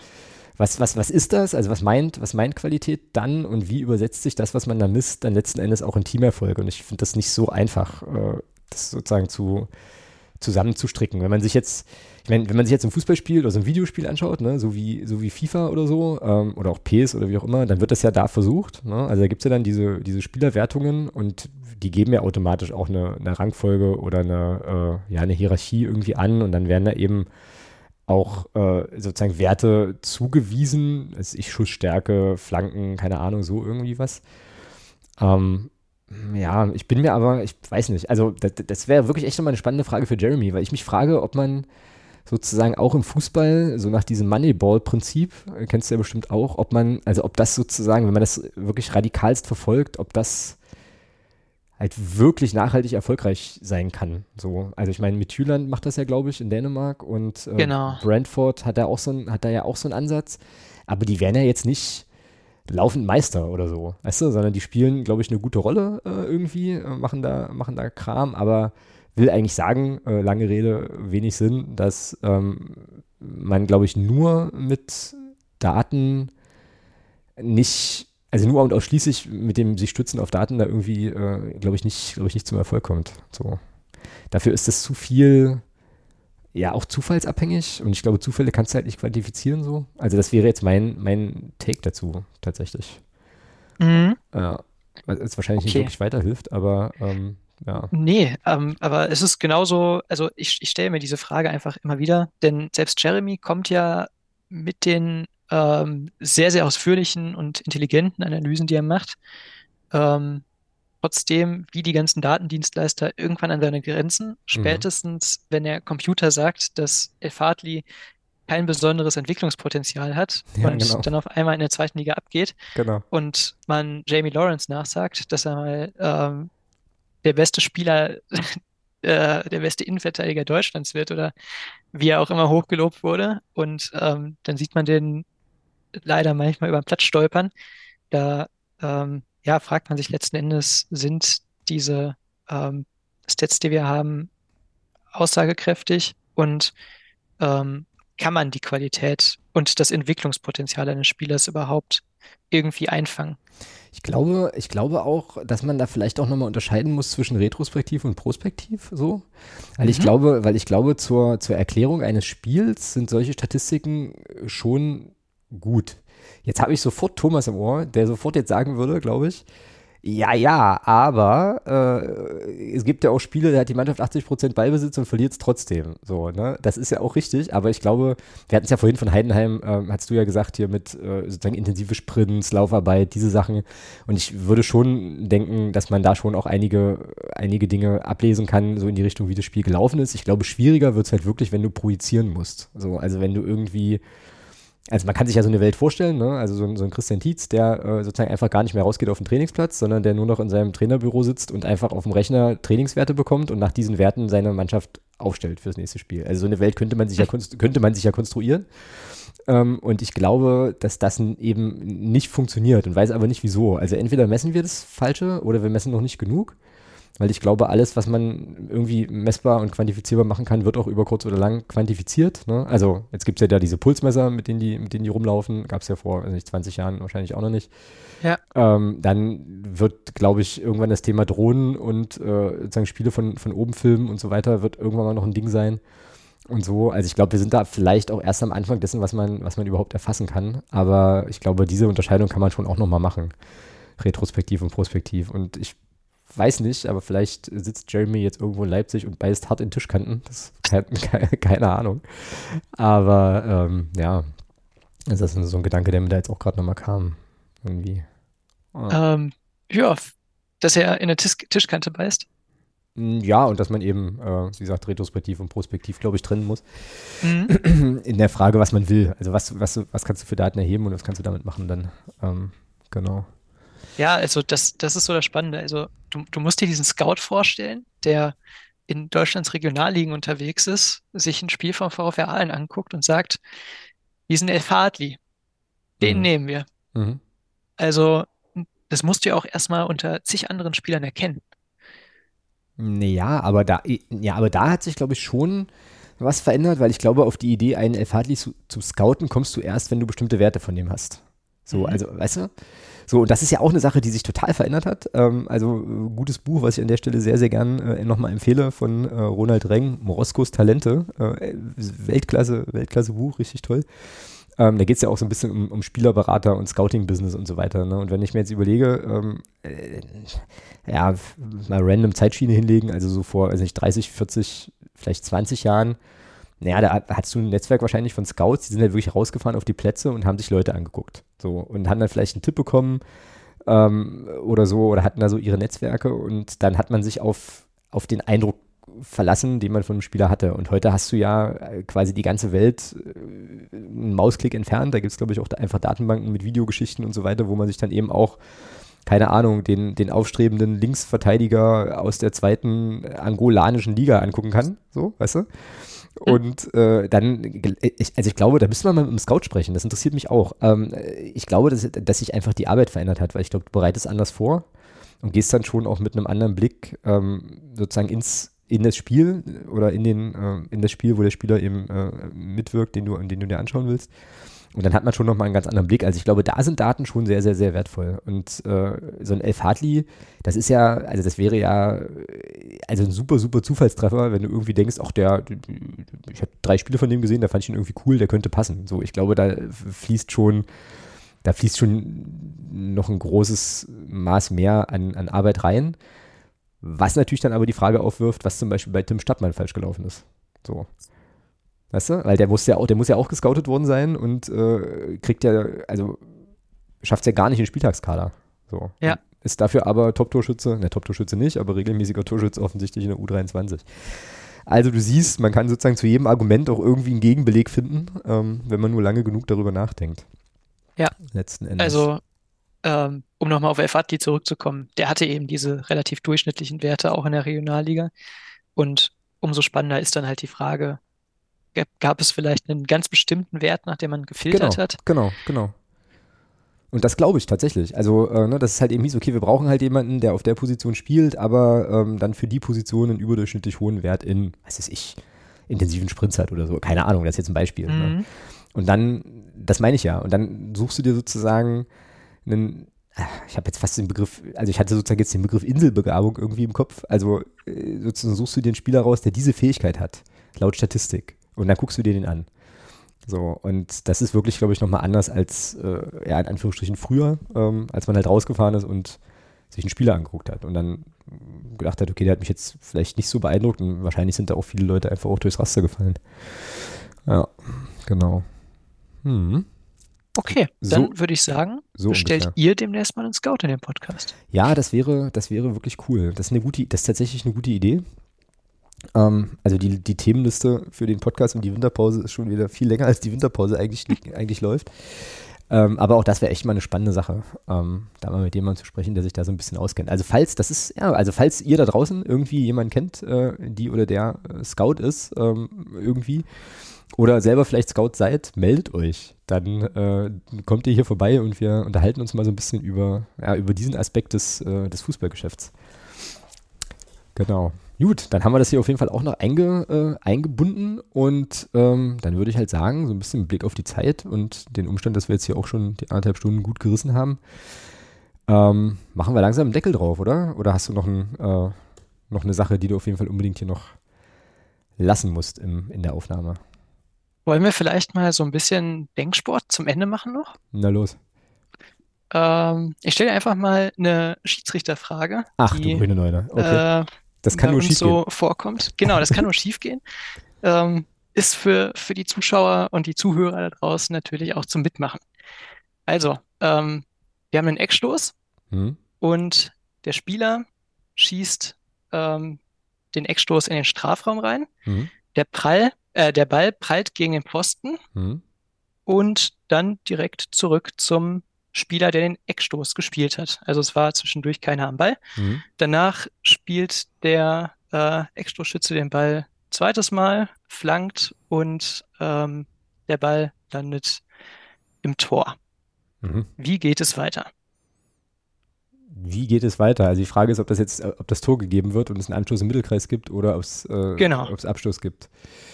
Ähm, also, der schießt die Ecke aus der, also logischerweise von der Eckfahne. Äh, es ist keiner weiter dran und er kriegt den Ball zurück. Ich nehme mal stark an, das ist sozusagen der Catch. Ähm, weil, da, weil da vielleicht die Frage dranhängt, steht dieser Spieler jetzt irgendwie im Abseits oder nicht? Ähm, oder ah, denk, du, du, du bist in der richtigen Richtung unterwegs auf jeden Fall. Oder, oder okay, das wäre jetzt, wäre jetzt so ein bisschen die Frage gewesen. Ähm, äh, pff, wie geht's weiter? Ähm, hm, also Captain Obvious würde er jetzt wahrscheinlich sagen, es ist ein Tor, aber wenn du mich schon so fragst, glaube ich, dass es kein Tor wäre, sondern es wäre wahrscheinlich Abseits und Abstoß dann, oder?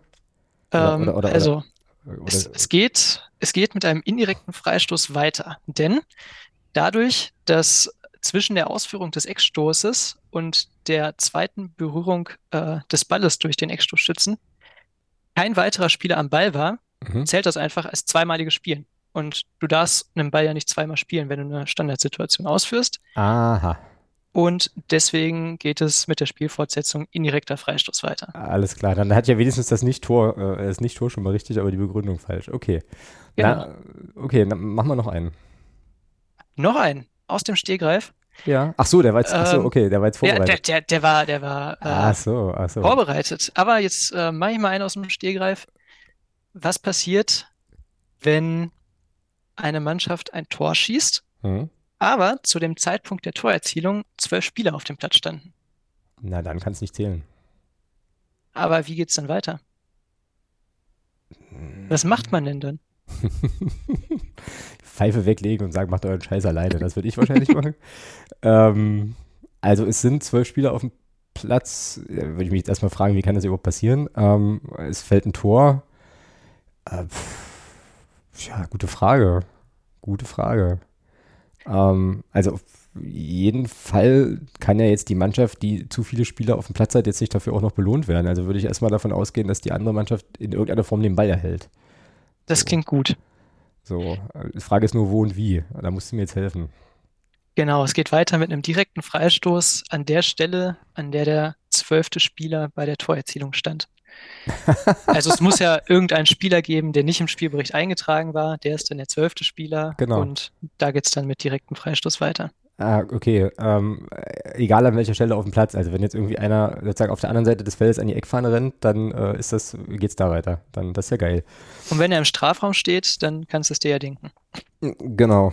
Ähm, da fällt mir übrigens, äh, und da kommen wir wieder zurück zum Anfang, ist eigentlich ganz schön, ähm, da fällt mir nochmal noch mal eine Szene aus dem, oder einige Szenen aus dem HSV-Spiel ein, in denen ja dann irgendwann das Tor vom HSV wirklich leer war und der Keeper, äh, Heuer Fernandes, ja wirklich bei einigen Aktionen noch in der Offensive mit dabei war. Das sieht man in den, ähm, in den Wiederholungen nicht, aber in, im, im Spiel war das halt so, der ist dann was weiß denn ich, in der 93., 94. Minute bei einer Ecke irgendwie mit nach vorne gegangen und dann ging es aber ja noch eine Weile weiter und der ist aber einfach vorn geblieben.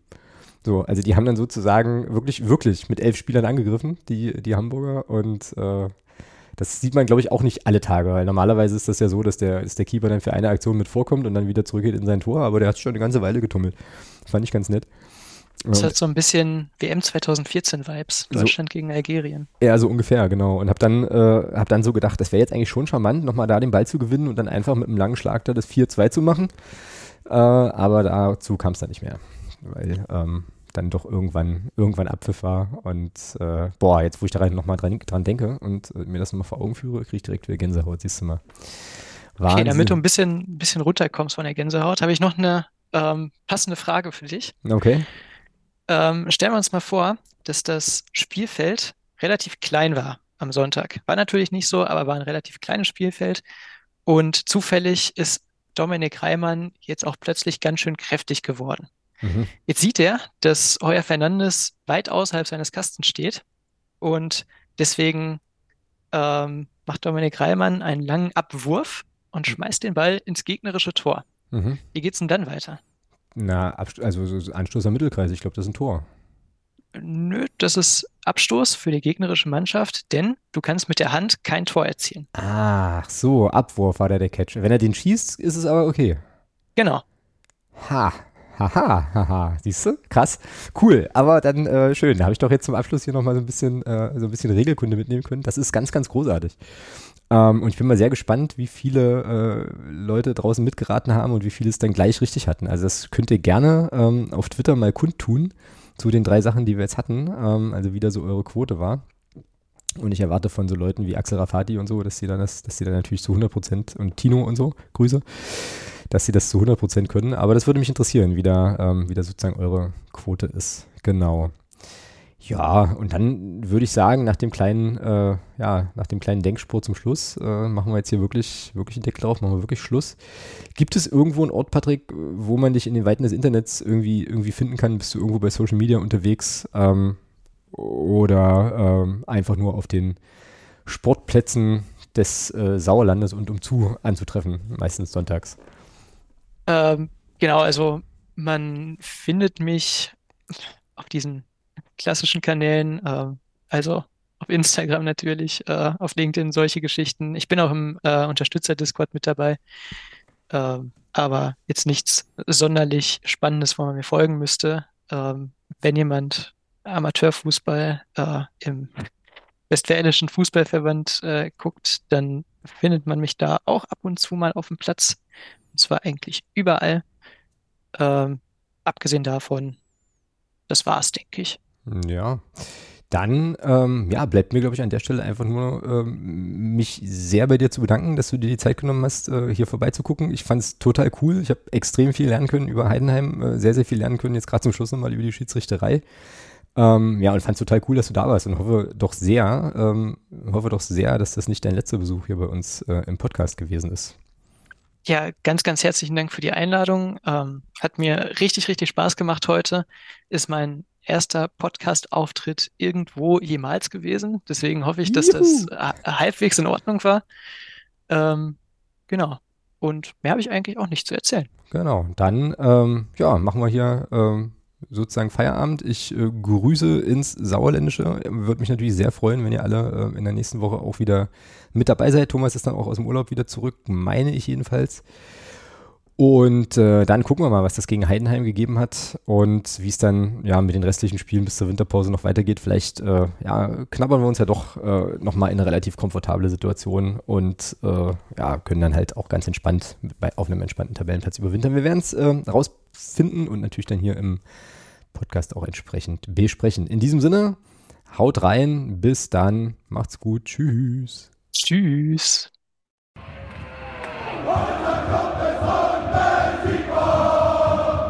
Niemand kann uns